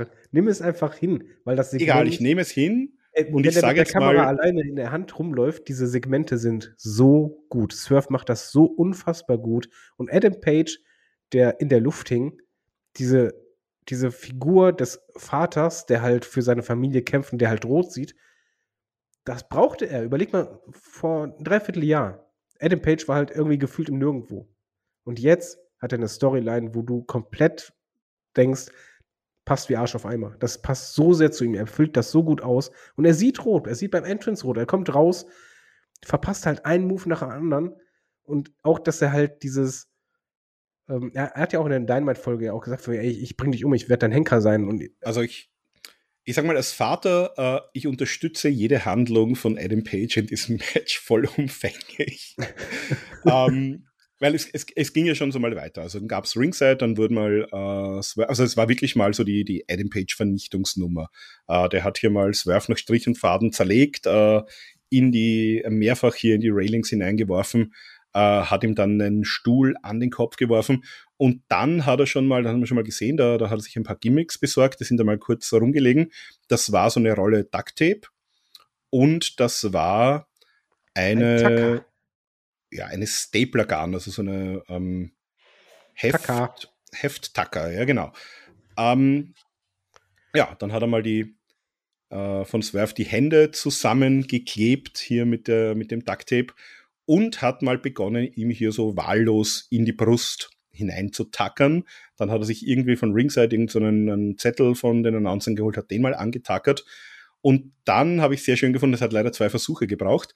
Dann hat er ihm nämlich äh, die Kinderzeichnung. die Kinderzeichnung, da wo die, die Swerve hier noch in der Hand hatte in diesem Segment, die am, am Kühlschrank hängt, so mit den Fingerfarben gemalt, die hat er ihm dann mal ins Gesicht äh, getackert. getackert. Hat ihm dann auch äh, einen Stuhl noch seitlich in den Schädel reingeschlagen. Also Swerve hat dann schon mal begonnen, ordentlich äh, zu bluten. Und dann Aber also nicht nur ordentlich zu bluten. Also man muss mal ehrlich sagen, jeder kennt ja den, den Moment, als Brock Lesnar mal den Ellbogen voll durch Wendy Orton ins Gesicht gezogen hat. Und der halt einfach ausgelaufen ist, gefühlt. Ja, Swerve, den man halt nicht als Blader kennt, der lief aus, das war ein Wasserfall, ein knallroter. Und, und Adam Page dann hier mit einer, ja, der, der wahrscheinlich verstörendsten Szenen. Ich habe äh, das, ich hab legt das so sich gefeiert, hier, äh, legt sich hier auf den Rücken unter Swerve und äh, ja, trinkt dessen Blut, also lässt sich hier dessen Blut. Das ist nicht so die, die Geschichte, Moment, die wir kennen, wo jemand irgendwie äh, sich ne, die, die blutigen Finger ableckt oder so, was wir auch von John Moxley schon gesehen haben, sondern äh, der hat hier wirklich ja, Blut getrunken. Nicht ganz. Seines Gegners. Nicht, nicht ganz. ganz. Er hat es nicht getrunken, weil das, das Coolere, also erstmal an den, an den, ich kann jeden verstehen, der sagt vorhin so, das geht viel zu weit. Ähm, ich muss sagen, es, es passte halt total in diesen Moment des, des Adam Page, der halt ja quasi auch ein Blutrausch ist, also der hat ja so gehandelt, der hat das Blut richtig so reinlaufen lassen in seinen offenen Mund und hat dann quasi, als er stand, so äh, wie bei Triple H Entrance, das Blut rausgepustet und du hast kurz richtig die knallrote Wolke gesehen und du hast einfach nur, spätestens in dem Moment hat doch jeder in der Halle gedacht, das hier ist gerade anders. Das wird in eine ganz andere Richtung gehen, als wir gedacht haben und zwar viel, viel weiter, als man es sonst kennt. Wir hatten in der Preview schon gesagt, es gibt halt viele De Texas Death Matches, äh, aber hier in der Story passt es halt perfekt. Und holy shit, als dann irgendwann Swerve mal äh, nach diesem Haufen an Gewalt zurückkam. Ja, also das hat er ja gemacht. Der, hat, der, der hätte hier dann, dann hat ähm, Page sich einen Stuhl mit äh, Stacheldraht umwickelt geholt äh, wollte mit dem auf äh, Swerve losgehen und Swerve hat es dann sozusagen dadurch gestoppt, dass er ihm einfach mal ordentlich zwischen die Beine getreten hat im vollen Lauf. Also das war so die, die erste offensive Aktion von Swerve in diesem Match. Ähm, dann hat ihn, ähm, also Nana hat ihm dann auch diesen, diesen, dieses Ducktape durchgeschnitten und dann hat sich ja Swerve den Tucker geschnappt Ey, und hat begonnen, sich selbst in die Brust zu tackern, um quasi zu zeigen, das macht mir eigentlich gar nichts aus. Ja, was, soll ich dazu sagen? Ich habe ja gesagt, du, machst gerade einen Star. Ja, in dem Moment hast du es gemacht. Einfach, Swerve hat ja einen, die Dinger hingen immer wirklich in der Brust auch fest. Also das ganze Match über hast du auch gesehen. Und irgendwann nimmt er sich das und tackert sich überall und tackert sich überall und, und grinst einfach nur und macht halt Adam Page klar, du wirst mich hier nicht zerstören. Weil ich bin jetzt genauso ein Freak wie du. Das hier ist kein Match, das ist eine Schlacht. Und ey, die Crowd ist ja ausgetickt, ne? Ja, absolut. Das ist mal ganz ehrlich, die sind ja alle ausgetickt. Ja, also es ging dann, es ging dann halt munter weiter. Dann hat äh, Page dann, ich glaube, zwischen die Augen sogar so einen, einen Staple abbekommen. Äh, dann ging es mal mit dem Stacheldraht ordentlich äh, hin und her. Und dann hat sich Swerve diesen, ja, diesen Ziegel, also es war kein Ziegelstein, sondern diesen Ytongstein, äh, Cinderblock, also einfach dieses Betonstein, sagen wir Betonstein. Das Ding, mit dem du Häuser baust, normalerweise, oder Wände. also ich bin jetzt kein, kein Bauexperte. Ähm, den auf jeden Fall auch schon damals gegen Keith Lee äh, eingesetzt hat. Uh, und dann gab es auch so einen schönen uh, Spot. Dann haben die beiden hier am, am Apron entsprechend, uh, ging es ein bisschen hin und her. Dieser Cinderblock lag hier am Apron. Und ja, im Endeffekt hat dann Page auf diesen Stein einen Suplex eingesteckt, nämlich so richtig schön auf, auf Kopf und Schulter. Also auch da hat man schon mal gesehen, dass das ist ein bisschen an, ein anderes Match als das, was wir, was wir sonst so kennen. Also auch diese Lights ja, auch Out Guardway, und Texas Deathmatch. Die was? Auf der Guardrail, die sind ja anschließend auf die Guardrail drauf. Genau, dann sind sie auf die Guardrail drauf, dann Alter. hat fast noch irgendein Security, äh, der dazu nah stand, irgendwie den Spot versaut, den hat dann ein anderer noch irgendwie gesagt, geh noch mal ein bisschen zur Seite. Und dann gab es einen Piledriver genau auf diesen, ja, auf diese Stahlstange oben auf der, der Railing drauf. Ja, und da hat Adam Page stören sich gedacht, hör mal, ich mach auch mal. da fing er auch an zu suppen. Ja, ich weiß gar nicht, ob das dann, ob das Hardware war oder ob sich der dann sozusagen oben am Kopf gebladet hat, aber auf jeden Fall, äh, ja, hat der dann lustig mitgeblutet. das lustige Bluten ging weiter und dann, dann wurde es einfach nur brutal. Ich meine, du, du hast ja, du, wir können jetzt alle Moves durchgehen. Aber ich glaube, Also es- dass das Es ist, wurde halt das, zunehmend brutaler. Es gab halt dann so Ja. Fallaway Slams, dann gab es Fallaway Slams mit, äh, wo, wo Swerves Körper in, in Stacheldraht eingewickelt war. Dann gab es einen Moonsault nach draußen von Adam Page mit dem Stacheldrahtstuhl vor der Brust, der also super das getroffen hat. der, der auch gut getroffen hat. Ähm, ja, also es gab noch mal eine- einen Bugshot-Versuch, es gab einen Tombstone, es gab den Tombstone auf den äh, Stacheldraht und, und äh, Texas Death Rules natürlich hier immer, ähm, ja, wer bis 10 am Boden liegt oder aufgibt. Und äh, selbst nach diesem Tombstone auf den Stacheldraht umwickelten Stuhl äh, kommt Swerve bei 9 noch irgendwie wieder hoch auch. Ja, Also und irgendwann denkt sich Swerve, wenn mal Stacheldraht, auch, wenn mal Stacheldraht abrutscht und voll durchs Adam Pages Gesicht rauscht, äh, reicht nicht. Ich gehe mal nach draußen, nehme mal einen Beutel, was ist da drin? Alle denken, reiß weg, nee, Glas.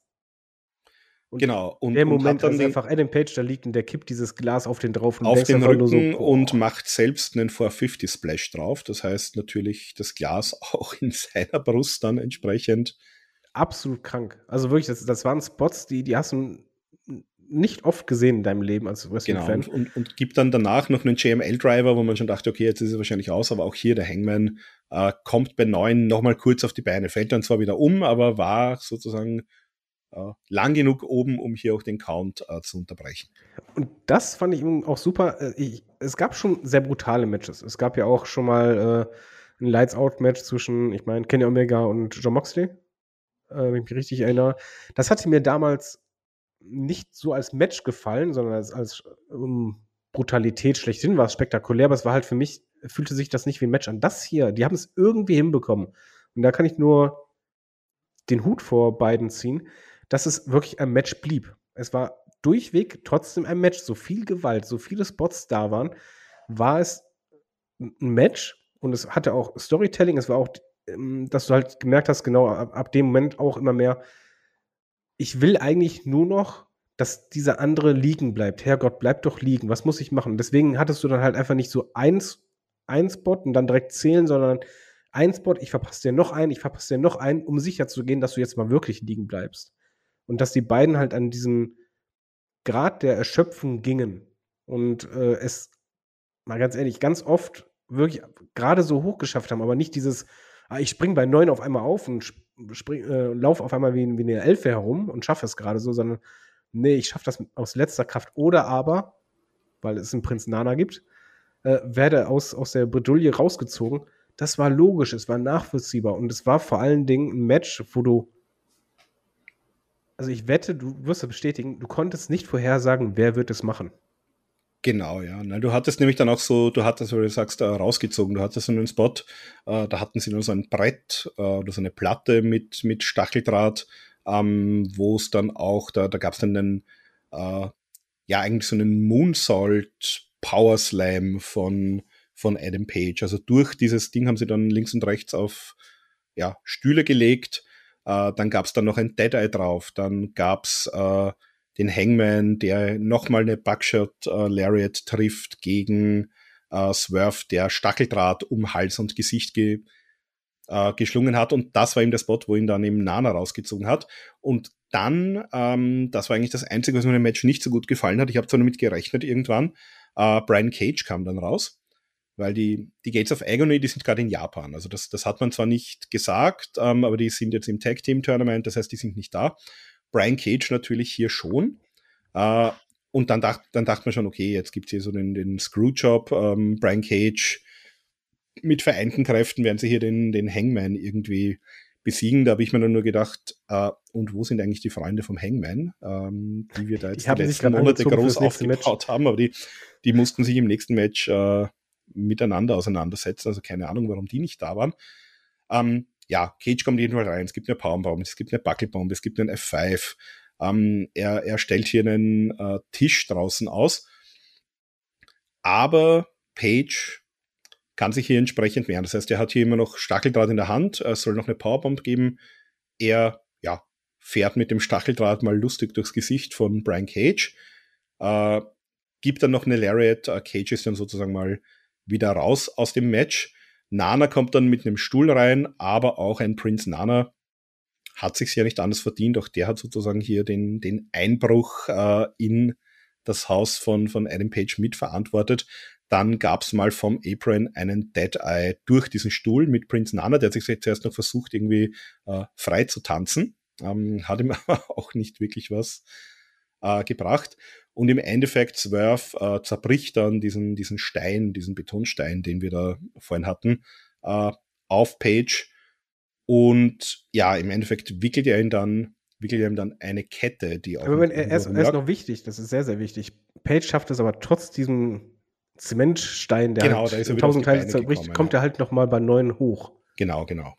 Und das, das ist sehr, sehr wichtig, weil generell, äh, das mit Brian Cage hätte ich auch nicht gebraucht. Aber es hat mich nicht gestört, aus einem einfachen Grund. Genau, was du gesagt hast. Weil als Zuschauer hast du es gedacht, alles klar, das war's jetzt. Das war, du hast in diesem Match ganz oft dieses Gefühl gehabt, okay, ich weiß das, das weiß das Finish. Und hier zum Beispiel auch, Cage kommt raus, du denkst, alles klar, das weiß das Finish. Und gut ist aber nein, Adam Page ist halt äh, stark genug, um sich zu wehren, um, um Cage äh, rauszuballern aus dem, aus dem Match. Der lässt sich gar nicht beeindrucken.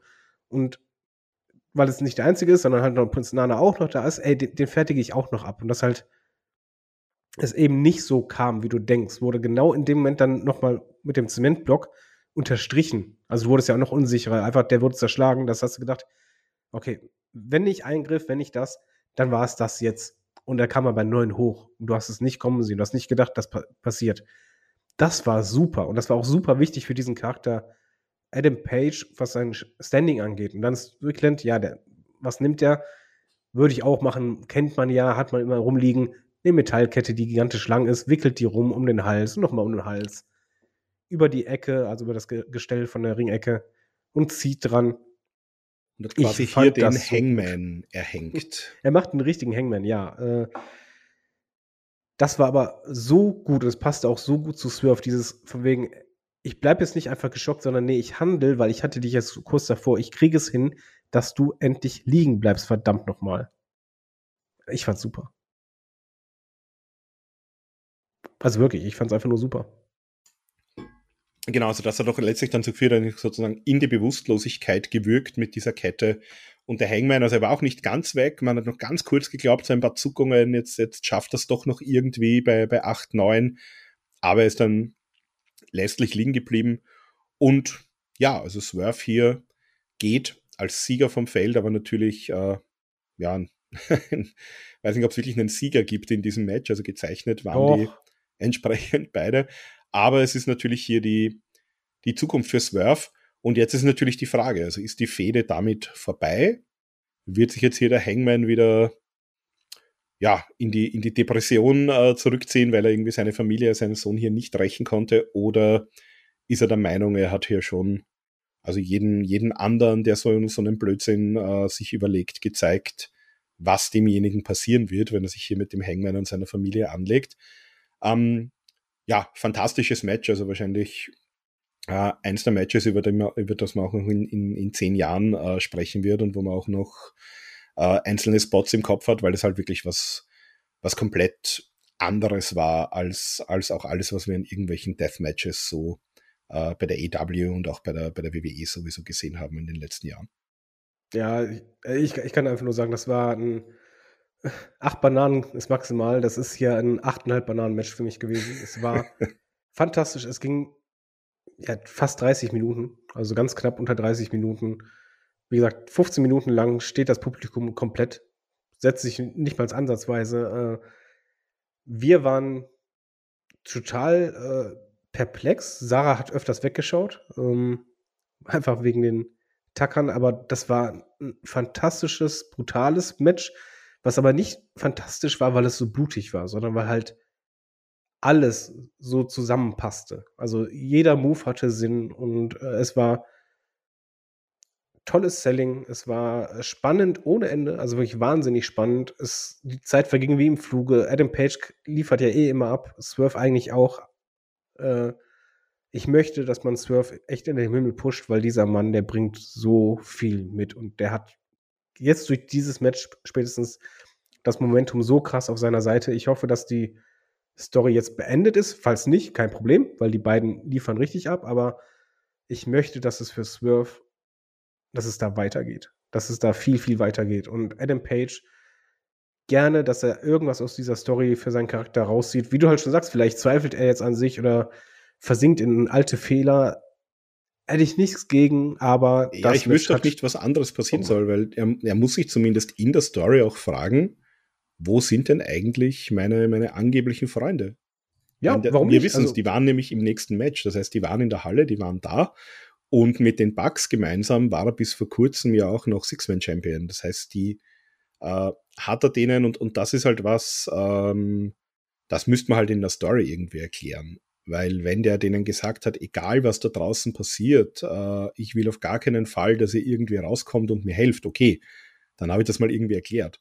Aber so als Fan, der jetzt irgendwie mitbekommt, äh, die Elite und jetzt Kenny Omega und die Young Bucks haben ohnehin Probleme, das sehen wir, im, wir gleich im nächsten Match auch drüber sprechen. Aber als Fan muss ich ja davon ausgehen, das sind irgendwelche schönen Wetterfreunde, die sich da nichts drum scheren, wenn da der, der beste Freund quasi fast umgebracht wird. Ja, das Schöne ist, und, und auch noch bearbeitet wird von dem, also zumindest ab, ab dem Zeitpunkt, wo auch ein Brian Cage irgendwie aufgetaucht ist, hätte man halt zumindest irgendjemanden erwartet, der irgendwie auch den, den Hangman unterstützt und das halt nicht passiert. Ja. Also das war für mich der einzige, der einzige Logikfehler in diesem Match, der mich ein bisschen, der mich jetzt ein bisschen stört, aber das kann man ja vielleicht noch erklären im Nachgang, warum das jetzt so war. Ich, ich glaube, ich bin einfach zu sehr in diesen, ähm, wie bei Actionfilmen. Äh, beim, beim Stirb langsam denke ich nicht drüber nach, über die Logik, äh, warum der jetzt eine Armee ausschaltet, obwohl der gerade durchs Glas gelaufen ist, barfuß.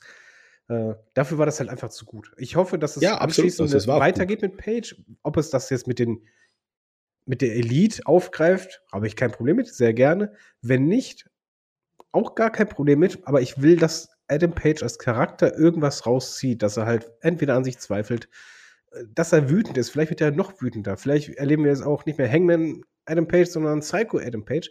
Ich weiß es nicht, aber ich will, dass dieses Momentum, was dieses Match geschaffen hat, was übrigens für mich Match of the Night war mit einem riesen Ausrufezeichen, dass beide von diesem Match profitieren. Also, dass, dass man nicht das einfach nur als Match-Finish ansieht, sondern einfach sagt, wir machen mit beiden basierend auf diesem Wahnsinn, was sie abgerissen haben, etwas, was, was es sich gelohnt hat, dieses Match hinzuhauen. Ja, also ich bin, ich bin gespannt, äh, wie man mit beiden weitergeht. Und es ist halt die Frage, ob man, ob man Swerve jetzt irgendwie in ein, äh, in ein World Title Picture so leicht reinbekommt, weil die, die Challenger sind ja da eigentlich aufgereiht. Also mir fallen da jetzt spontan mindestens noch drei Challenger ein. Das heißt, da wäre dann irgendwo die Nummer vier. Aber mal sehen. Also vielleicht äh, irg irgendwas, irgendwas Großes sollte man jetzt auf jeden Fall äh, mit ihm machen nach diesem Match. Ja. Apropos Großes, jetzt wird's golden.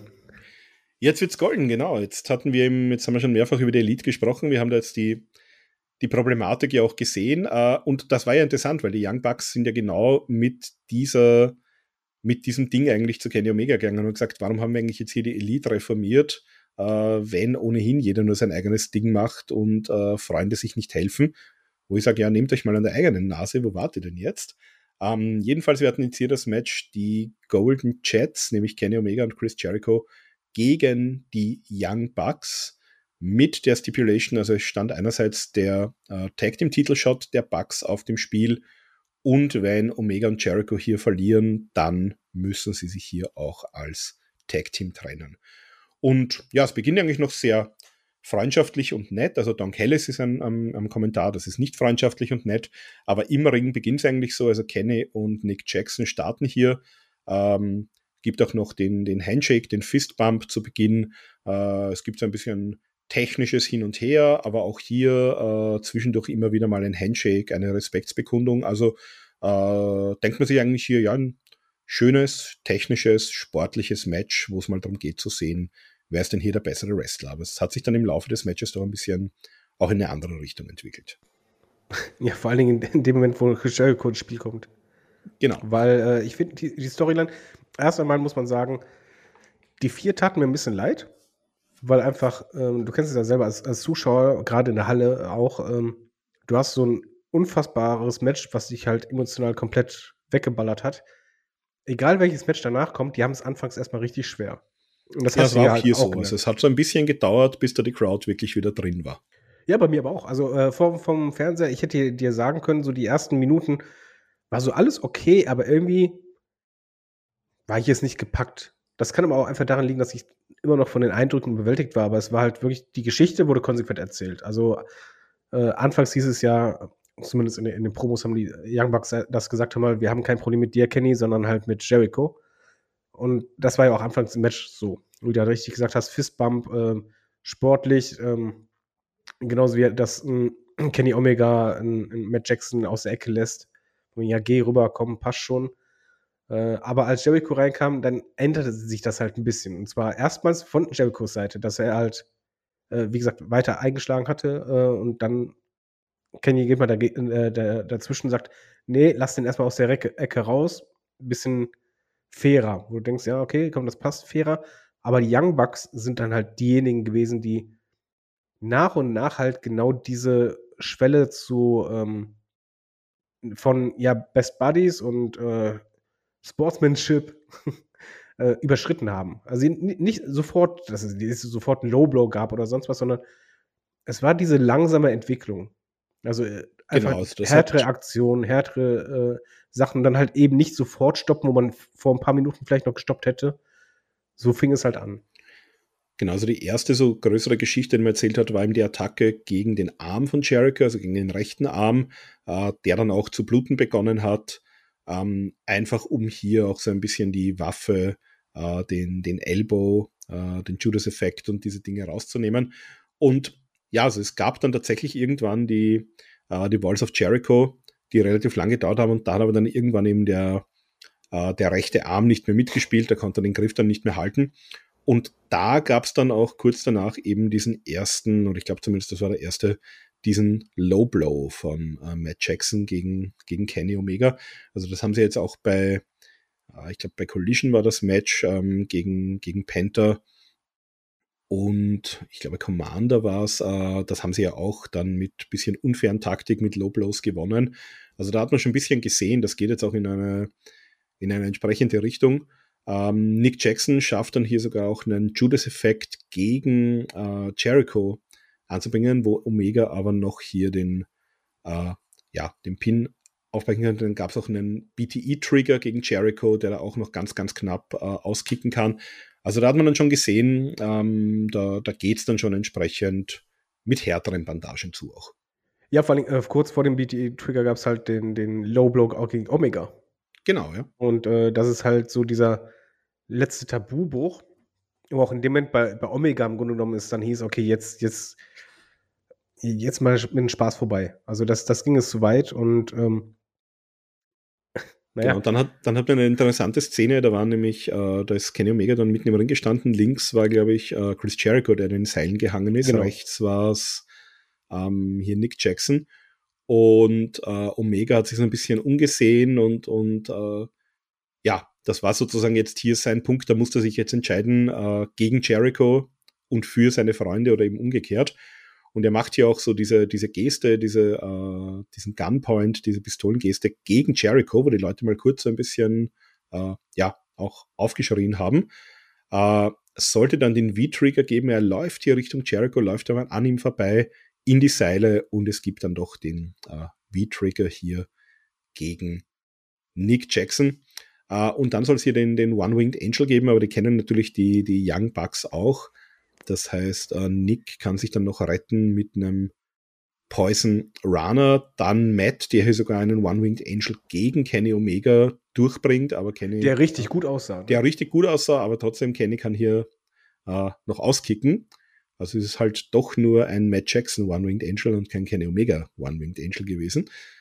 Ähm, ja, und dann, dann auch ein sehr schöner Spot und soll sie den Melzer Driver geben, den allerdings Jericho hier äh, verhindern kann, nämlich indem er hier auch einen Codebreaker äh, mitten im Move unterbringt.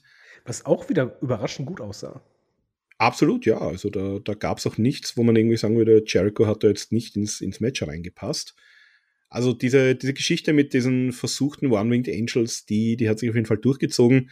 Äh, genauso wie natürlich hier die, die Superkick-Partys, dann aber Jericho trotzdem mit einem Judas-Effekt hier jetzt mit der linken Hand, der aber auch nicht äh, zum, zum Sieg führt. Äh, und Kenny Omega dann im Endeffekt doch noch mit einem V-Trigger und dem One-Winged Angel gegen Matt Jackson. Und ja, die Golden Jets gewinnen hier nach über 20 Minuten, ähm, dürfen weiterhin gemeinsam antreten und haben den Young Bucks hier auch ihren Tag Team Titelshot abgeluchst. Ich will das nicht. Ja, ich glaube, das wirst du aber bekommen. Also ich, ja, ich, gehe mal davon aber. aus, dass das im, im Dezember beim Pay-Per-View vielleicht sogar passieren wird.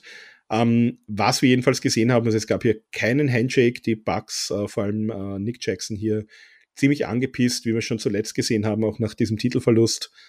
Ähm, ja, hier ziemlich ausgerastet, ähm, die bisschen Ringside verwüstet, ähm, gegen den Ring geschlagen. Die Sneakers ausgezogen und weggeworfen. wieder ein bisschen auseinandergenommen. Also. Ja, vor allem äh, die Sneakers, ey, die teuren Sneakers ziehen sie aus und werfen sie weg. Ja. Also, also ich, äh, was mir halt daran gefiel, also generell kann, kann man sagen, zumindest kann ich sagen, die ersten zehn Minuten waren so, okay.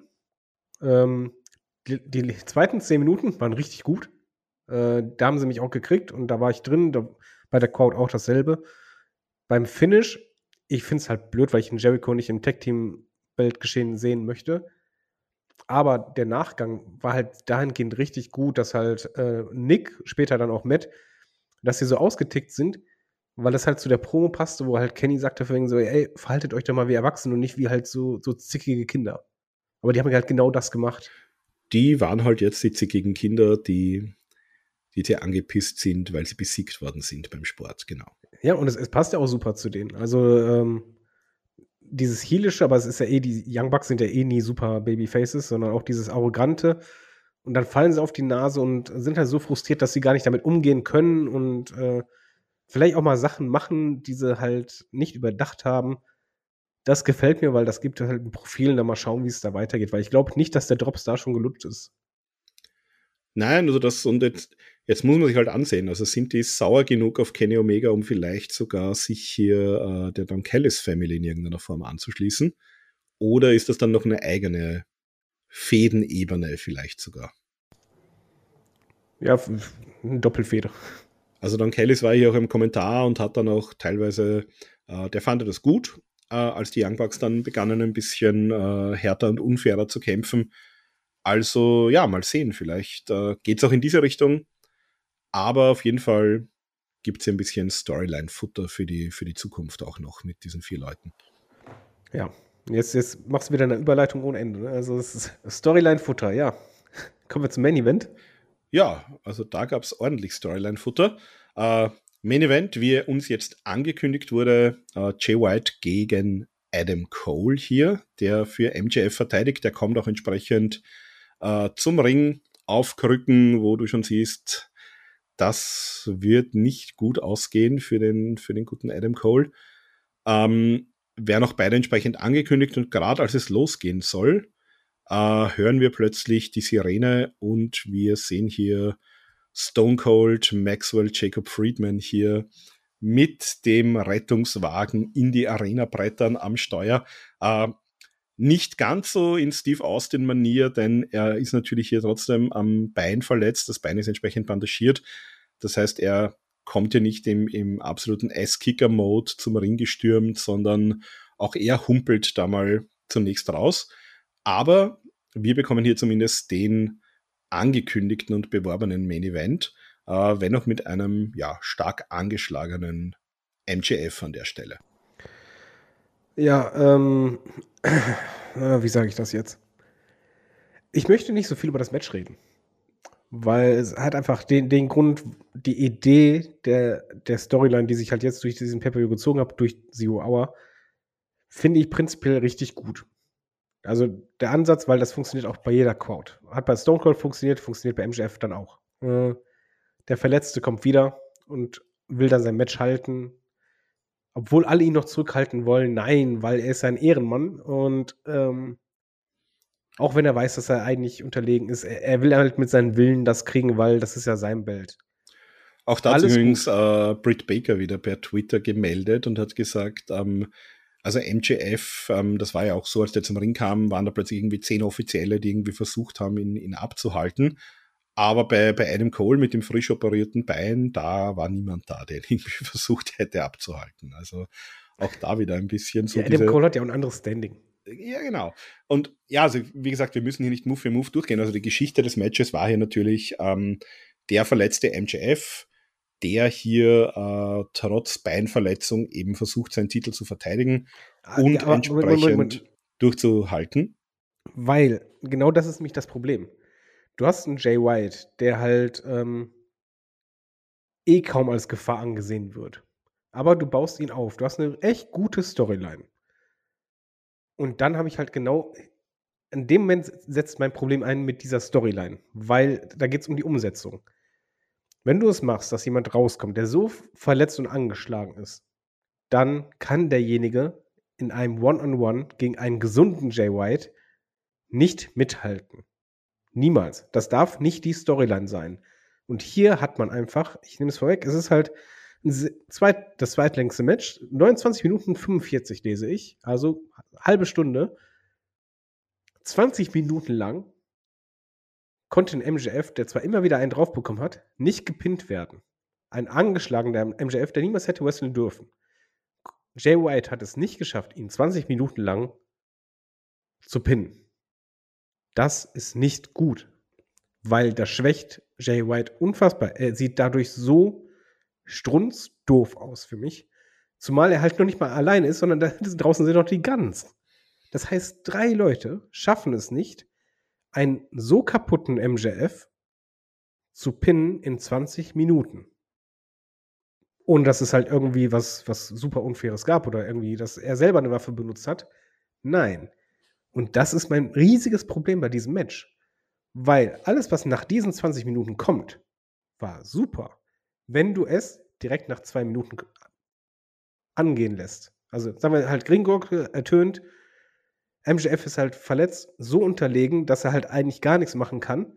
Und dann kommen die letzten zehn Minuten mit, den, mit dem Storytelling, mit Handtuch und Schlag mich tot. Dann ist das richtig, richtig gut. Dann ist das Drama. Dann funktioniert das wie sonst was. So hattest du aber einfach eine Matchzeit, die viel zu lang mit etwas gefüllt war, was niemals passieren dürfte. Und das ist mein Problem bei dem Match. Weil ich fand diese ersten 20 Minuten ich liebe MJF-Matches. Ich fand das strunzlangweilig, weil, ja, was willst du machen? MJF verkauft den Verletzten, trotzdem schafft es ein Jay White nicht mal ansatzweise, den fertig zu machen. Weißt du, was ich meine? Das stimmt, ja. Auf der anderen Seite hast du natürlich hier diesen, äh,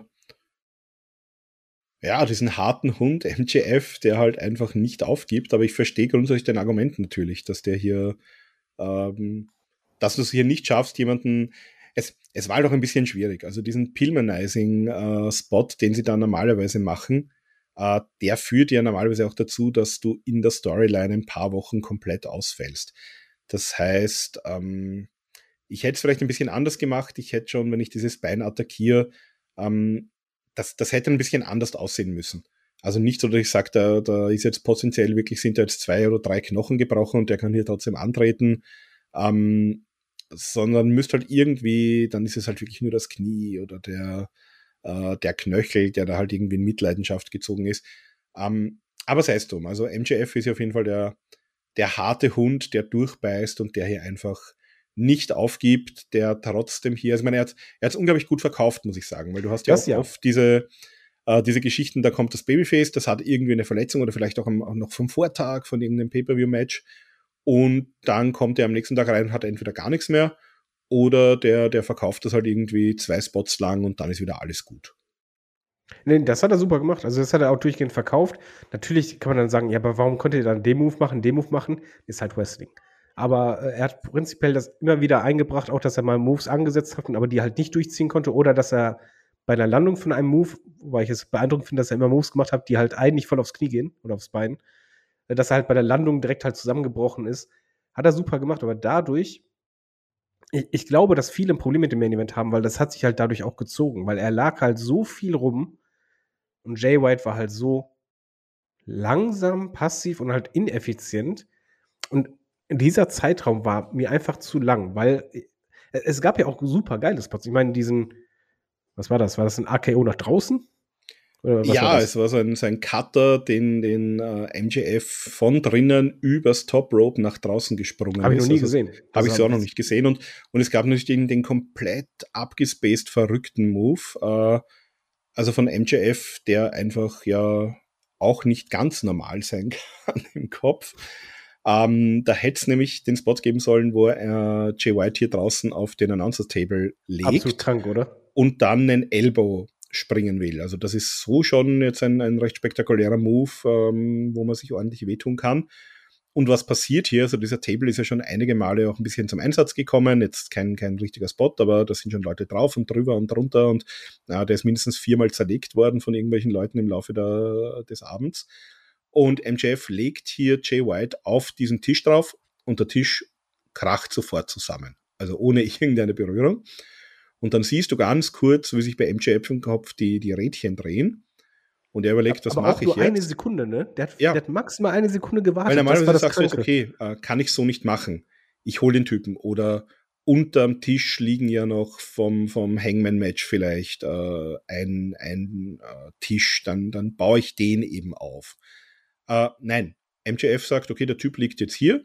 Ich glaube, er hat ihm dann gerade noch diese, diese, ja, diesen Plastikschutzschild, der da nach außen mit dem Logo äh, da ist, den hat er ihm irgendwie so halb unter den Hintern gelegt. Und dann geht der Typ aufs Top Rope und springt hier einen Flying Elbow Drop äh, auf den Hallenboden. Also im und auch noch richtig sauber in bester Cactus Jack der 90er Jahre Manier und der, bei dem war es meistens nur unter Anführungszeichen vom Apron. Na, er macht hier vom Top Rope einen schönen Randy Savage äh, Elbow Drop, äh, der natürlich auch voll auf der Hüfte landet. Also ja, seinem Körper hat er wahrscheinlich keine Gefallen damit getan, aber er hat es halt durchgezogen.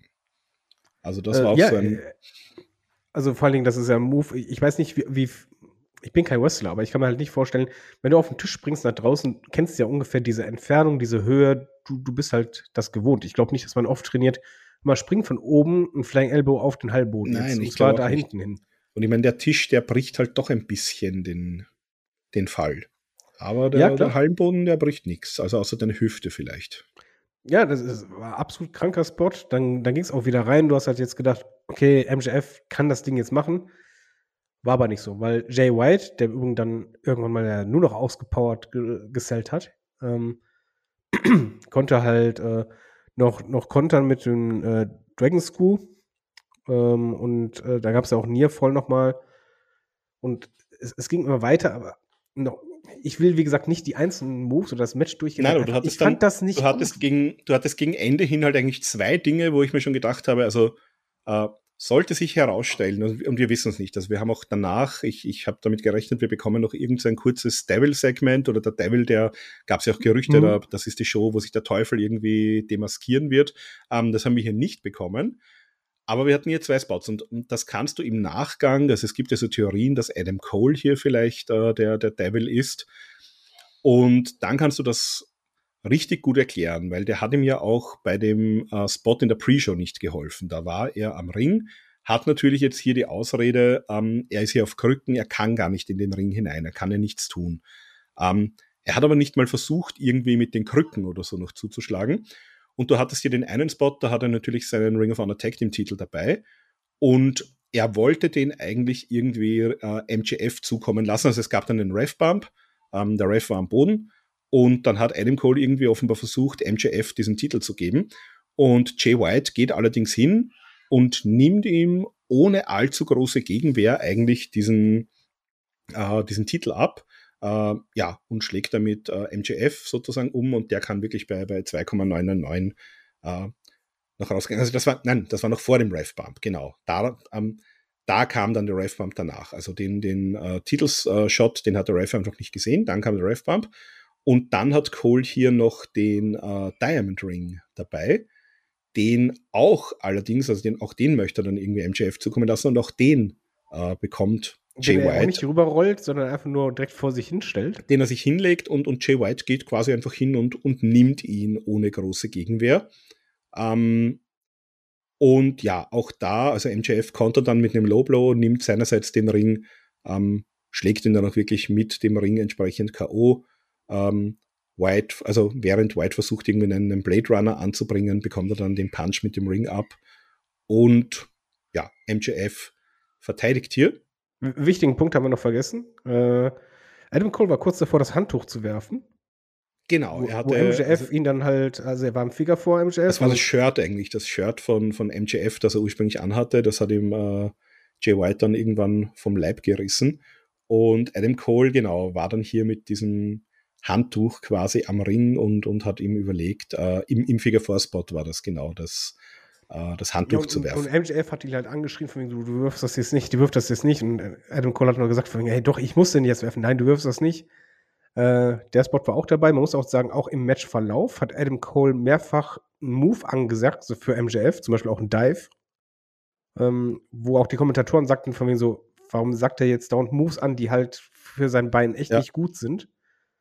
Ähm, das macht alles Sinn, das hat alles ja, eine ne Logik dahinter, die halt neugierig macht, wo halt wirklich sein könnte, war das jetzt so Hinweise oder war das nur einfach verdammt unglücklich in mehrfacher Hinsicht? dieses Segment, ab, ab dem Moment, wo die halt draußen diesen Bump hatten auf den Tisch, ab da war alles super. Wirklich. Umsetzung, Drama, hat super funktioniert bei mir. Und das ist halt meine Kritik als auch Lob. So gut das war, und das war richtig emotional packend. Ähm, MJF hat es geschafft, durch den Ring, äh, Low Blow vorher, yo, Scumbag passt. Aber äh, mach vorher, streich 15, 20, streich 20 Minuten. Mach, dass MJF in den Ring kommt und einfach, er hat zwar diesen Willen, aber er hat keine Chance, weil er ist einfach so verletzt. Mach es, dass genau dann das kommt. Finger vor, Cole möchte Handtuch werfen, macht es doch nicht. MJF kommt auch irgendwie raus. Adam Cole will, weil das Match muss schnell vorbei sein, ihn den Ring, äh, den, den Belt geben. Funktioniert nicht, wird wieder gefährlich. Dann der Ring. Funktioniert nicht. Äh, beziehungsweise, ja, funktioniert nicht, aber MJF kann das halt äh, auskontern. Erzähl das so. Ohne diese 20 Minuten dazwischen. Und es ist für mich ein Main Event, der halt kurz ist, aber wo alles Sinn macht. ja, ich glaube, ich glaube, das Problem hat. ist, du, du hast halt in, bei EW schon diesen Anspruch, du musst halt dann auch, du, du, du willst halt deinen, deinen äh, großen 30 Minuten Main Event auch abliefern. Genau, um, aber, die haben aber dann passt halt dieser, dieser, diese Verletzungsengel nicht so wirklich. Genau, deswegen will ich halt nur sagen, mach diesen Engel so und ich glaube, dass viele nicht meckern, sondern vielleicht über die, die Laufzeit, aber halt nicht über die Emotionen, weil hier hast du gemerkt, das war ein MJF-Match und im ersten Drittel oder ersten Hälfte, ne, erste Hälfte oder sogar ein bisschen mehr, hast du auch gemerkt, dass das Publikum zeitweise richtig leise war. Immer zwar wieder aufgepusht, aber die mussten animiert werden mitzumachen. Und das hast du sonst nicht. Und ich weiß nicht, ob man sich damit einen Gefallen getan hat, weil du dadurch halt Jay White unfassbar geschadet hast. Weil die Storyline war eigentlich gut. Adam Cole verletzt, MJF verletzt. Beide haben aber diesen Willen und dieser Titel muss irgendwie behalten werden, dass sie halt unterlegen sind, dass sie halt aus Verzweiflung das machen, dass diese Freundschaft da drin ist, weil diese Freundschaft funktioniert so gut. Bin ich dabei, nur halt das Match. Ich muss es einfach leider als Fazit sagen, das ist sehr selten, weil MJFs Matches, gerade die Main Events, der liefert immer ab das Ding hat mir bis die letzten zehn Minuten, also zwei Drittel, haben mir einfach nicht Spaß gemacht. Ja, also es war, es war ein komischer Aufbau. Und äh, also das Einzige, was ich hoffen kann, ist, dass dieser, diese, diese Ungewissheit, dass man nicht weiß, wie es jetzt genau weitergeht, ihnen vielleicht geholfen hat, noch ein paar Pay-per-Views in letzter Minute zu verkaufen. Das ist für mich, wäre für mich der einzige, das einzige Argument, das zu unterstützen. Ansonsten, ja, es war mal was anderes. Also das haben sie so auch noch nicht gemacht, dass du sozusagen während dem PPU nicht wusstest, ob jetzt wirklich dein Main Event so zustande kommt oder nicht. Was ja auch cool war, weil ja auch Twitter war ja voll damit. Mit den Spekulationen von, oh mein Gott, was machen die jetzt? Was passiert? Ja, also vielleicht, vielleicht war es auch mal, vielleicht war es einfach mal ein Experiment zu schauen, was kannst du denn machen und wie kommt es bei den Leuten an und hilft uns das was. Ja. Also ich, ich, wie gesagt, ich hätte alles gerne mitgenommen, mach nur das letzte Match halt, mach es kürzer, mach es rein auf diese Story. Hast du mich, dann bin ich dabei und dann sage ich, oh, das, das war echt spannend, das war emotional. Bin ich dabei. Sowas halt einfach gezwungen lang. Das merkst du manchmal bei, bei Matches. Und nichtsdestotrotz, du hast halt den richtigen Sieger, weil Jay White wäre nicht der richtige gewesen. aber du hast genau das, was du eigentlich aufgebaut hattest, für mich persönlich. Also ich, ich kann ja auch einfach Extrembeispiel sein. Du hast es geschafft, einen Jay White über Wochen hin endlich dahingehend aufzubauen, dass ich was mit ihm anfangen kann als Charakter, dass ich ihn auch als große Gefahr für viele Wrestler ansehe. Aber das hast du halt sehr schnell kaputt gemacht, indem ich halt einfach sehe, dass er gegen halt einen Invaliden 20 Minuten lang es nicht hinkriegt, irgendwas zu dritt auf die Kette zu kriegen. Dadurch ist das Standing bei mir wieder kaputt. Also Jay White ist für mich jetzt gerade verbrannt. Bin ich ehrlich. Ja, also das wird auch spannend sein, wie man einen Jay White da jetzt langfristig ähm, einsetzen und auch wieder aufbauen kann.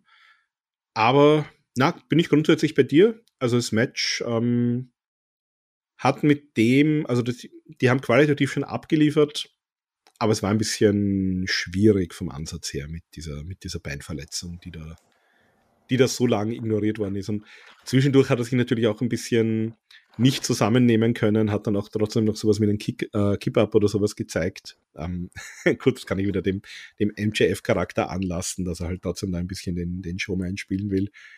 Aber es war halt natürlich wahnsinnig schlau. So, aber nach dem Ende ist vor dem Ende. Fazit. Ja, Fazit. Also, ähm, ich sag mal, allein aufgrund vom, vom Texas Deathmatch äh, kann ich eigentlich fast nicht unter sieben gehen, weil das einfach so gut war. Ähm, ansonsten, ja, wenn ich es kurz Match für Match durchgehe, also der, ähm, das Six-Man zu Beginn war, war sehr gut, das Orange Cassidy, John Moxley Match war sehr, sehr gut. Äh, Tony Storm, Hikaru Shida haben wir gesagt, war wahrscheinlich das, das schwächste Match auf der Card. Ähm, das Tag Team Match war richtig spektakulär. Ähm, das Three-Way TBS Title Match war eine sehr, sehr positive Überraschung. Es hat mir auch sehr gut gefallen. Ähm, ja, Texas Deathmatch ist über fast über jede Kritik äh, erhaben. Ähm, Jericho Omega, die Bucks haben sehr solide abgeliefert und der Main Event war als Wrestling-Match gut, ähm, hatte natürlich seine, seine Schwächen, über die wir jetzt gesprochen haben. Ähm, ich würde hier trotzdem auf, äh, weil einfach die AW Pay-Per-Views in der Regel immer abliefern. Wir hatten noch das, äh, das nette Osprey-Segment dazu. In der Pre-Show äh, waren eigentlich auch nur gute Matches. Ich gehe auf 7 von 8. Okay. Ähm, was mache ich denn? Ich muss erstmal sagen, ja, AEW liefert bei Pay-Per-View-Matches, äh, Pay-Per-View-Veranstaltungen anscheinend immer ab, weil das war wieder.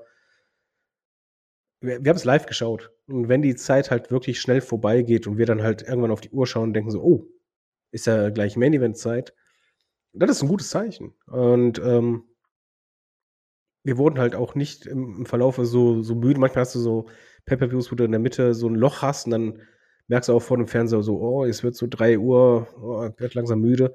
Hatte ich hier gar nicht. Und stattdessen Kickoff-Show, absolut solid ist immer so ein blödes Wort, weil das ist so, wie nett ist so ein anderes Wort für Scheiße, ist aber nicht der Fall, sondern es war wirklich absolut. Es waren, es waren halt einfach die Matches, die nicht die großen Storylines dahinter Genau. hatten, aber die Die- Platzierung war richtig. völlig, völlig äh, gut waren.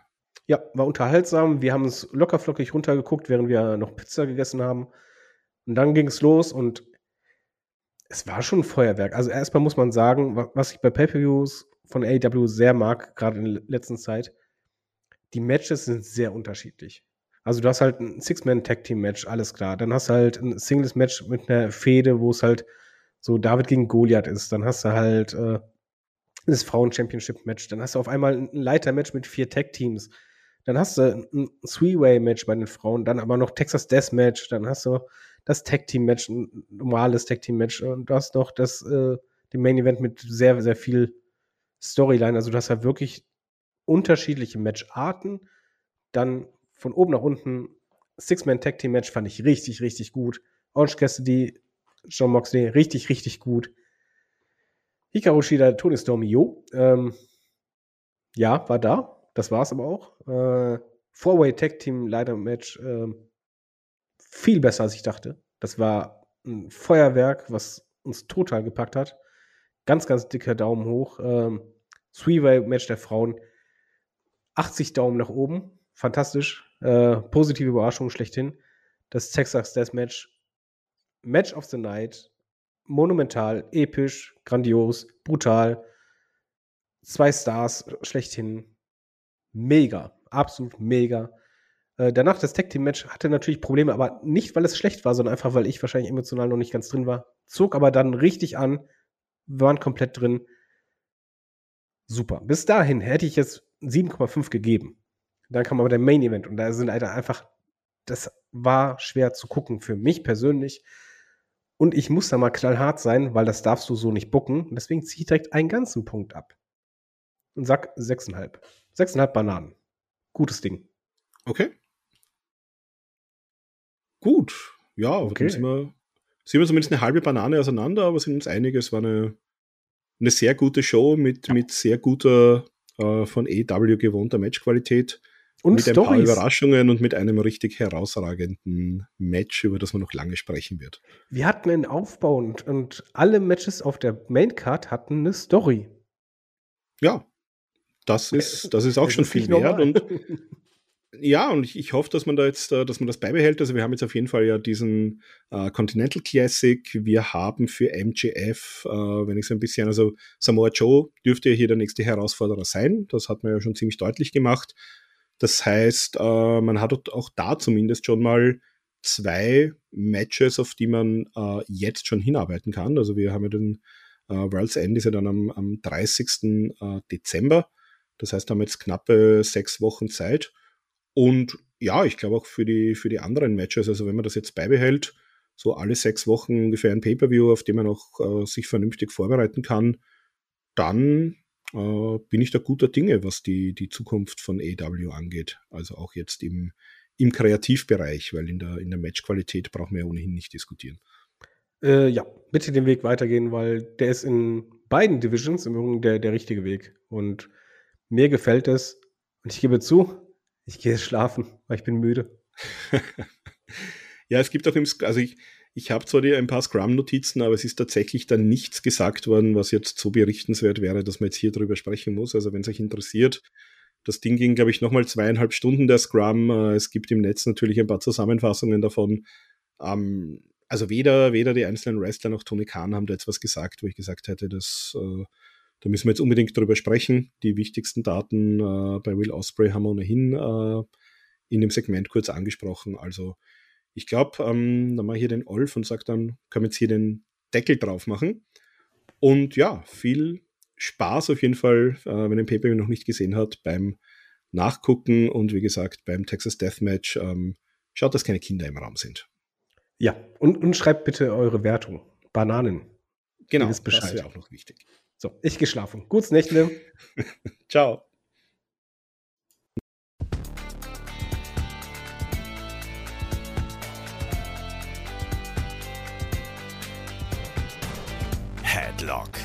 Der Pro Wrestling Podcast.